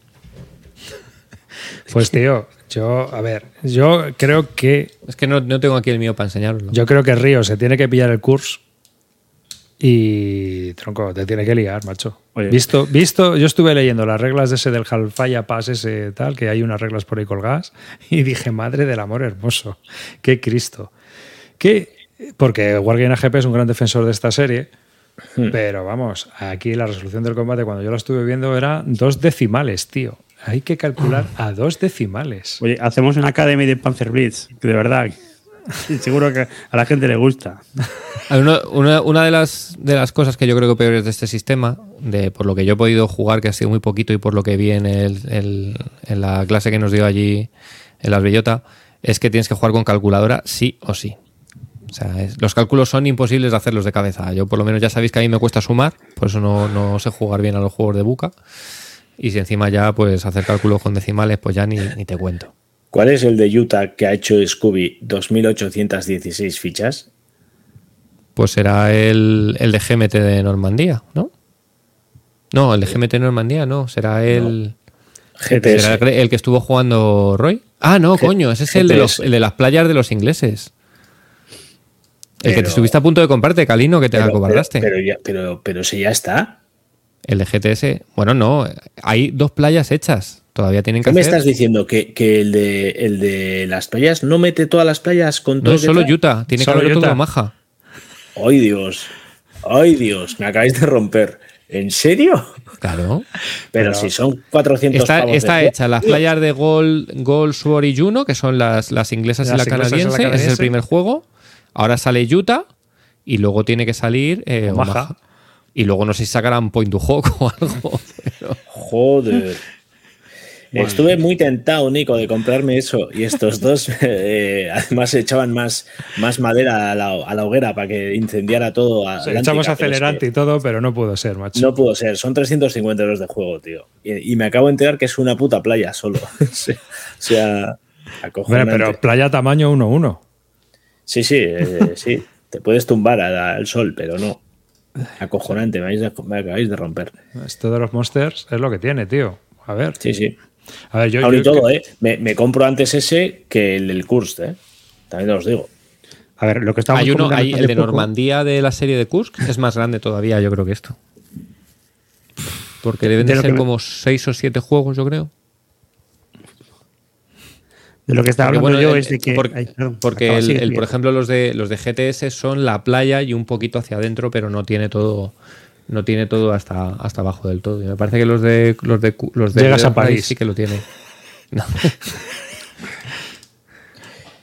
Yo voy a desistir de, de series. Las que tengo son las que voy a seguir. Yo es que ya, ya te- no, cuando estu- estuviste en Madrid ya lo estuvimos comentando. Yo te lo dije, digo, Dios, que, que centrase porque es que si no, esto es un. Digo, aparte de que si no, no las puedes desarrollar. Sí, sí, sí, sí. Porque, bueno, puedes jugar una partida y yo te digo, pues sí, pues venga, pues Fulanito tiene GTS y jugamos, me parece muy bien, pero yo no lo voy a hacer porque es que si no, no llego. Sí. Sí, sí, sí. Pero yo ya os he dicho y siempre lo digo que hablamos de GTS. GTS es un juego y, y Calino lo sabe porque ha jugado al bastón. Mm, es un juego que no hace falta montarlo entero para jugarlo. Pero sí, no, si no Puedes digo que jugar no. un escenario y es un Pero, juego que se macho, es que- jugando escenarios. También te digo, si te quieres jugar las tres playas, eh, ¿qué necesitas? El Bernabéu. Pues sí, prácticamente. Porque las de. Yo tengo, yo tengo el de los ingleses y son es enorme. Eh, para montarlo en el club, por ejemplo, se utiliza la, la mesa más grande que tenemos, se la come entera. Entonces, Joder. no. Por ejemplo, en el club yo no podría montar en ese juego. Fíjate que el club está preparado para montar monsters, pero Hmm. no. No podríamos montar eh, las dos playas. Yo lo veo, ¿eh? Yo lo veo, Calino. Te veo ahí, Teo. Ah, lo ha hecho Nico, o sea que. Nico, méteme en una ficha una- un GPto mío y te aseguras que me lo compro. Madre mía. Madre mía. Qué, qué- qué locurón, qué locurón. Pero sí, a ver, yo creo que hay que decidir. El tema de los monsters al final, tío, tienes que decidir las series, porque es que si no, no puedes darle a todo, es imposible. Mira, o sea, puedes ha- coleccionarlo todo, ¿eh? Ya, ya que, ya que lo ha dicho Nico, Nico me ha metido una ficha de su juego. Eh, Pero el del nuevo, del que está haciendo para Number Sí. Wargames, para el desierto. Sí, sí, estoy ahí. Como, me ha hecho un italianini. Le pedí una foto, se la mandé y es guapísima la, la imagen. Cojonuda ahí, con Pues un casquito. tenga, que, lo- que nos lo envíe, que lo sacamos. Te lo ponemos aquí de avatar en. en- Pues sí, en estoy ahí, estoy ahí. Nos tiene que poner ahí a, nos tiene que poner a los cuatro como Sí. una comp- al mando de, una, de algún un batallón o algo. Hostia, molaría, ¿eh? el de Los cuatro en el, mismo, en, el mismo, en el mismo bando, además, ¿eh? Hostia, molaría mucho eso, ¿eh? El batallón bélico. El batallón bis, bis- bisbélico. Pues de lo que me estaba riendo antes es que, aún encima de todo esto, lo que tú me comentaste arriba es que la base del Dead Course es el Panzer Blitz. Sí. Solo que estos son unos tíos que jugaban al Panzer Blitz en su día, se lo tenían chapado, y dijeron, vamos a mejorarlo. Y mejorarlo es complicarlo hasta el extremo. Pero no está. A ver. Joder, soy al final soy el que acaba haciendo la abogada del diablo de todos estos A juegos, ver, coño, quiero pero. decir, basar un juego, empezar un juego. Pero porque a ti te gustan. Pasarlo en un sistema muy sencillito y ponerte a complicarlo, no sé, tío. No era un juego realista, Panzer Blitz, aparte, para empezar. Entonces, Es un juego. Mira, es- el- el- es- este, esta serie de juegos tiene un core básico y luego tiene eh, añadidos, ¿vale? Como las reglas avanzadas, digamos. El core básico no es complicado, para nada. Para nada. Yo, de hecho, tengo el. Yo tengo el de Hellfire, el del paso de Hellfire, y es, son lo mismo son 16, 17 páginas de reglas, ¿eh? pero- un mapa pequeño y una, y una plancha de counters. O sea, es un juego súper asequible. Con esa frase me vendiste BCS y empecé a imprimir documentación en castellano y era como 15 tomos de... Que no, de verdad, que son, que de verdad que las Sí. reglas, por ejemplo, del Hellfire son 15, son 15. Lo que pasa es que son un poco duritas. pero a bueno, ver, mira, te, 15 te voy a leer de un de, de una un informe de combate del juego, de uno de los juegos del Dead Ray. Dice el autor, dice, Dead Ray no es un sistema sencillo. Eh, el nombre de la compañía ya te avisa de ello. Grosnar Simulations. Así que no se juega rápido, te dice también. La fase de operaciones puede durar mucho Dice, en el- por ejemplo, en este combate os lo voy a contar. Tengo 3 por 2 más 2 por 5 por 0,8 más 6 por 2 más 1,5 por 3 factores por 2 entre 20 por 4 más 7 más 2 igual a 0,73 para resolverlo en la columna del 0,5. Espera, arribas, pero si piensas Si luego añado la artillería, si luego añado la artillería, es un 77 dividido entre 89 para tener un 0,86 bueno, que se resuelve en la columna del 0,75. De esta manera, la artillería añade un dado, un más uno al dado. ¿Todo para sacar que añades un más uno al dado? Pero es ese, a ver, eso es buscar el, el- es buscar el ejemplo que no, No, es el no, que se es da el de ejemplo del juego básico. No, Es el juego que venden como básico. que no, que la mayoría de los combates son mucho más que sencillos que esos. mira, con que haya uno solo así, lo- con que haya uno solo así, ya vale. Ya vale. Lo que pasa que es verdad que la movida es que es un juego que hay que jugar con calculadora sí o sí, porque se juega con. Se, tú Pero, juegas, ¿qué tú sentido sumas todo y luego aplicas unos factores. A ver, a día de hoy, Río, a día de hoy, jugar con calculadora. A mí no me jodas, pero si estuviera aquí Paco, que es matemático, te diría, eso se puede evitar. Bueno, pues Ya no lo el dijo, señor, ¿no? El, el señor de. El, el Chris Fasulo, que es el señor de Gorna Simulator, no es matemático, él es No. militar. Entonces. Y no tiene pues ni ha hecho lo que él, él buenamente sabía. Estás tirando a gol sin balón toda la noche, Río. O sea, No, no, no, yo no, este no lo voy a defender porque no, no, es- no es un juego que yo me haya comprado. Bueno, me, me compré el de Hellfire porque me interesaba ver cómo funcionaba el sistema. pero Y, pero no me he comprado los de Kursk ni, me, ni a día nos de vas hoy. a vender la moto de que si en este, en este piensas en girar el tanque antes de eh, disparar, es fácil. Solo tienes que apuntar. A ver, esto es, Es muy que- sencillo, lo, lo comentaba yo hace poco. Hubo un momento en los Wargames en que alguien dijo, esto de contar factores... Qué gilipollez. ¿no? Vamos a quitarlo, vamos a simplificarlo, vamos a hacerlo de otra manera. Y tomamos una dirección. El señor este tomó otra dirección que dijo, esto no es divertido porque no se está haciendo los cálculos suficientes. Pero, Pero si estáis hablando de un cálculos- señor, de un señor que edita los juegos en el garaje de su casa y eh, que imprime las portadas de los Pero juegos con su aquí- impresora y aquí- los pega con pegamento y medio. No y cuando te estamos- llega el juego es una caja blanca con, con, con Es la, que todo, con- todo va mejor. Todo va mejor. Venga, Espera, con la cuento. portada pegada, impresa en una impresora de que su casa y pegada con pegamento y medio. Pero y es así. Os voy a contar. Toda esta, esta conversación viene porque ah, en el foro de la BGG de Wargames saltó el tema de un tío que preguntó: ¿Me podéis recomendar un buen juego para Kursk? De la batalla de Kursk. Y un montón de gente empezó a decirle con ahínco y con mucha. El de Raid es la hostia, no sé qué, pedazo de juego, lo vas a flipar, es el más completo, el más detallado. A los X mensajes vuelve el hombre y dice: ¿Me estáis recomendando un juego que entre todos los juegos de la serie no están apuntadas ni 60 partidas en la BGG? Es que de algunos de los juegos hay 5 partidas apuntadas. Pero qué, pero qué cinco partidas, tío. pero qué cinco partidas. Sí. Eh, Estoy viendo las reglas, ya veo cómo funcionan, aprendiendo a jugar. Esas son las partidas apuntadas. Mira, yo recomiendo echaros un ojo al, al blog de Wargame GP, que es un blog muy recomendable. Eso sí. Y, y ahí tenéis ejemplos de, de lo que son las partidas. Él pone ejemplos de cómo se juega. Uno que Y juega. miradlo por, por sí mismo. Y no es. El, el ejemplo que ha puesto arriba es llevarlo al, al ridículo. No, es el que está puesto en la mucho más. Eh, no, pero eso es un tío que ha puesto ese comentario de coña. Es mucho más Que sencillo. no, de lo coño, que parece. es un tío que lo pone de puta madre. Tiene una reseña súper positiva y toda la peña aplaudiendo. Ahí, bien. Pues, Pero tú has visto qué locura. O sea, ¿qué sentido tiene poner Eh, dos decimales en la resolución del combate? Ahora, ahora vamos, vamos con lo gordo. ¿Cuánto cuesta un juego? Uh, pues Los depende de, de lo que te quieras deben de ser gastar. 100, suben cada uno de 100 pavos y Kurs deben de ser como 8 módulos en total. A ver, que es que va por módulos. Hay como. Mira, para 195. Es como la declaración de la Normandía, renta, ¿no? Por 195, el gol. Normandy Juno, 165. Sword, 200. Omaha, 290. módulos. Ah, bien, bien. Bueno, Point es que Hot, una- 90. Los de Normandía es una puta locura porque está representado cada barco individualmente, tío. Cada, cada lancha de desembarco que desembarcó en la playa está representada individualmente. O sea, es Dead Right. Kurs, tercer Panzer Corps, 390. Sí, porque los de Kursk básicamente está dividido el frente de Kursk en distintos sectores y entonces cada sector hay una caja base que te tienes que pillar para jugar ese sector y luego te puedes comprar cajas adicionales para meterle, pues yo que sé, eh, movidas adicionales a cada uno de esos sectores.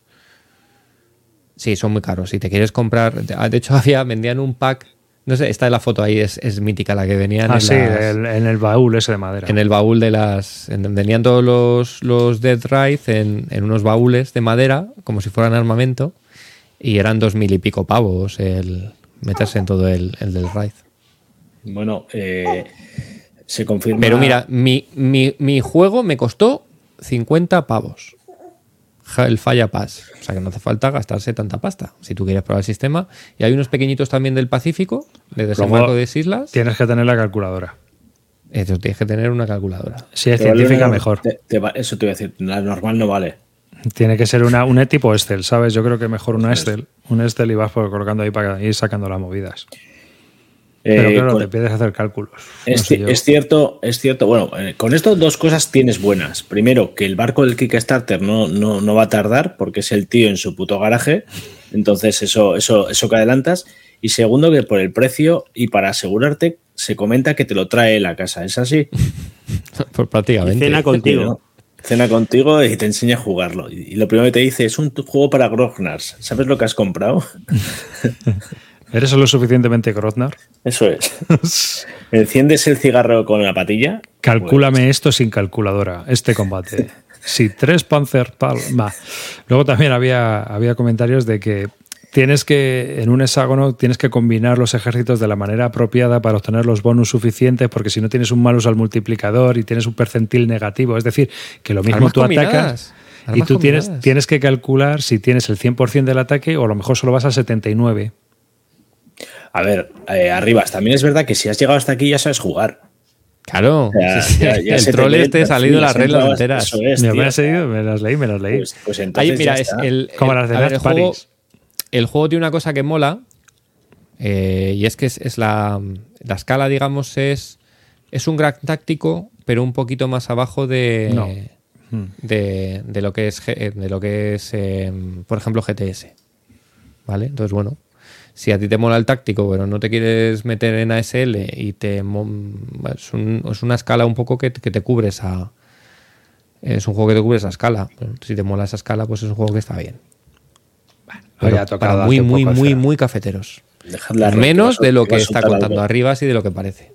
Que si te has testeado en ese garaje, se ha testeado eso de puta madre. Mientras pega portadas de los juegos en las cajas blancas con el pegamento y medio, lo tiene súper testeado. Bueno, eh, tengo mis dudas. Yo creo que chupa por atrás y lo pega. O sea, Yo que creo- no cola. Yo creo, Calino, que nos tienes que hacer un informe Calino, tío, y, y comprarte uno de estos. No, en ese no voy a caer. En ese sí que no voy a caer. Antes caigo en la playa que está, el que está haciendo eh, este, El de la GTS. pla- el de GTS, que está haciendo Nico, que, que en esto. Bueno, pero nunca se sabe, nunca se sabe. No, yo sí lo sé. No. Eso sí, luego, luego, como digamos que lo que te va, dice el juego es que te da unas reglas bases y luego te va metiendo distintas capas, capas, capas, capas. Puedes llegar, si llegas a la capa máxima es una, es una puta locura, pero in- si ya os estáis descojonando ya, si superéis a lo que se llega al nivel de Pero- planificar pero- cada una de las misiones aéreas individualmente de cada día, lo puedes hacer con el juego. Pero ahora dilo, pero es accesible. Tú te pones y nada, son unos pasos que tienes que seguir y, Es muy procedimental. y ya está. Sí. Y del Task Force este que se ha vendido todo de las bellotas, No sé. Eh, se ha vendido todo. No digo a nadie más. No sé más. Sabemos que se ha vendido. Poco más, sí. Bueno, Mira, ver, Palafox lo estaba jugando, que lo he visto en Twitter. Estaba Palafox jugando. lo tenía, Lo estaba jugando. ¿Y qué tal para Mira, yo, yo me lo quería pillar. Y después de hablar con un par de personas que lo han jugado allí, Pupa, no me tiene que ser esto muy light, tío. Solo tiene 16 páginas de reglas y eh, el Pearl Harbor era un plano que parecía un euro, eso. por a mí lo, lo que me han vendido la gente que lo ha probado ha sido que demasiado tirada de dado, no, no hay mucha narrativa, que no sé si será verdad o no, pero vamos, es. Y sencillito y repetitivo. Eso es lo que me han dicho, ¿eh? En serio, me- eh, se está, me estoy convirtiendo en el anti eh, Buca Simulations. ¿eh? O sea, de Bienvenido verdad, ¿eh? a mi lado oscuro. O sea, hasta ahora ha sido decepción tras decepción. Es todo Coño, lo pero el. Bismarck, el Bismarck tú lo has llegado a jugar, te lo pillaste, ¿no? ¿Y lo has jugado? No lo he jugado y, y lo que estoy leyendo cada vez más me parece un hundir la flota cutre, siendo sincero. ¿eh? O sea, me parece, lo- eh, de- eh, parece que se va a ir como ha llegado. Y es, es lo opuesto a Exasim, para mí, lo opuesto. Exasim me vende cualquier mierda y, y- sé, que, y sé que va a estar bien. En este veo que, que tiene que estar bien, pero no, no está bien. No hay nada todavía que haya jugado de Buca que digas, mira, esto, esto merece la pena. Es un juego que realmente merece la pena. O sea, son unos expertos en marketing y en hacer cosas y en, en calidades y tal, y tienen unas inversiones en los juegos que realmente son preciosos, pero ya está. Es que ya está. Es que es como lo que tiene Roy detrás. Los planos para poner en la pared. Punto. Bueno, de Buca, eh, lo que sí que yo. Este sí que me llama a mí la atención, pero claro, porque la serie a mí me gusta. Que es el de. A ver, a ver, a ver, a ver, a ver, que lo pongo. Madre mía, no lo veo. Qué bien. Aquí, preorden. ¿Es este? Sí, Tres of War. Que es la segunda parte de la Victory Loss. Que lo van a sacar en bonito, súper chulo, guay. Y mira, esto sí que es un juego que se mere- merece la pena que tenga este tipo de producción. Bueno, pero a mí la serie me encanta. Entonces es muy ajedrecista. No, no seguiste con ello, ¿no? No volviste a jugar. No, jugué el Army Group North y no. Es que, Si es que yo, no. ya, yo ya te dije que eso a ti no. Eso a ti no. No. Yo veo que no. Yo ya te voy calando y no. Por eso te dije que a ti. No sé qué te habías pillado, que te ibas a pillar y te dije, no sé yo si eso a ti te va a gustar. El Fall Blau. No sé yo si a ti eso te va a gustar. Yo lo veo muy ligero para ti, ¿eh? No, pero a ver, que no. A mí, por ejemplo, este juego no, no me echa para atrás lo ligero. Me echa para atrás la, la tabla de combate tan determinista. Juego. Claro, porque el juego no está en la tabla de combate, está en los movimientos del, del y, tablero. y Es luego un ya lo dije, hay eh, ciertos movimientos que hacen que las unidades cuando se queden desenganchadas de su HQ no las puedas mover, por ejemplo. Ah, las has perdido. No me gustó nada. Están embolsadas. O- Porque a mí, a mí que, el, el- que el juego sea sencillo, a mí no me importa, ¿eh? O sea, eh, por ejemplo, ver, de, este, es que de esta eso- complejidad, mira, de esta eh, complejidad, y, eh, la- los de MMP tienen el de. El de. ¿Cómo se llama? Espera. tengo ahí. El Last Stand. Sí. El Last Stand. El Last pero es otro Moscú, rollo. Y me, y me encanta, ese juego me encanta. Y de complejidad es el mismo rollo, ¿eh? Hmm. Pero, mira, Pero las que- mecánicas son totalmente distintas. Es que ese juego me mola un montón. Ya, pero la historia, por ejemplo, está de lo de los HQs o lo de las vías del tren famosas en la Victory Loss, es para que aprendas a jugar que no puedes dejar ni una ficha alejada del HQ ni, ni una vía de tren que esté abierta al enemigo. Porque has perdido.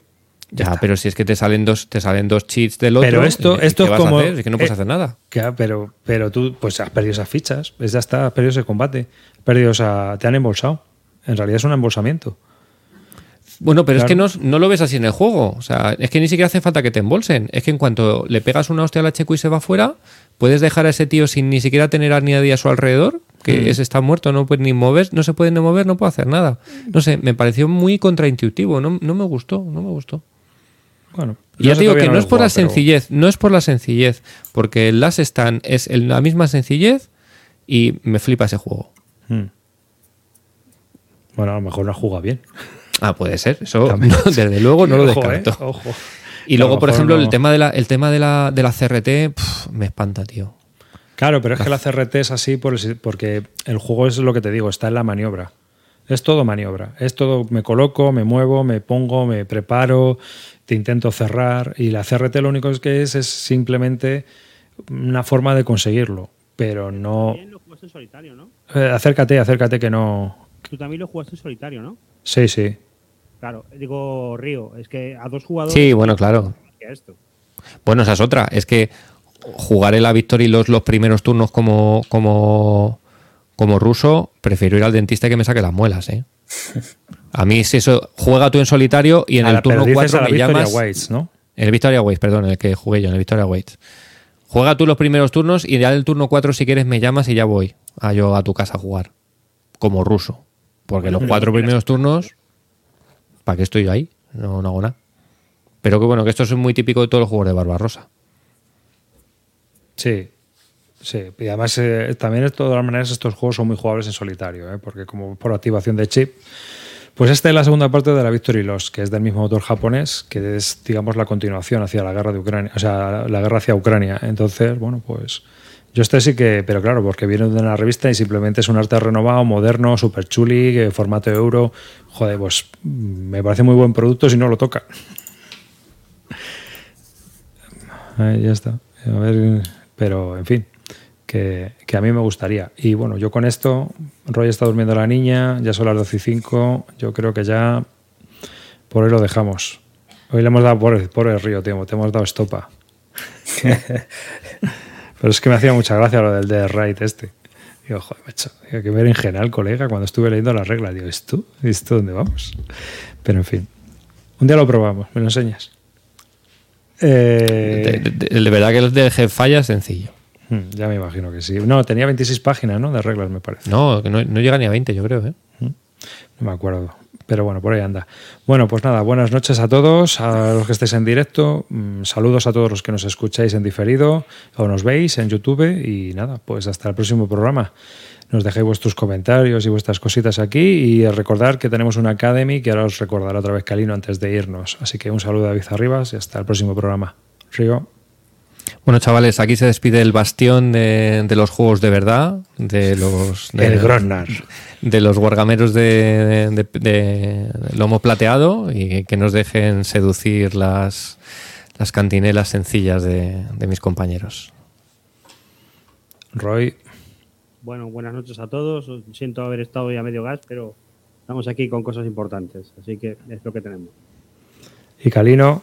Bueno, chavales, lo dicho, apuntaos a la Academy y dejaros de comprar juegos con dos decimales, ir a lo básico y nos vemos en el próximo programa. Hasta luego.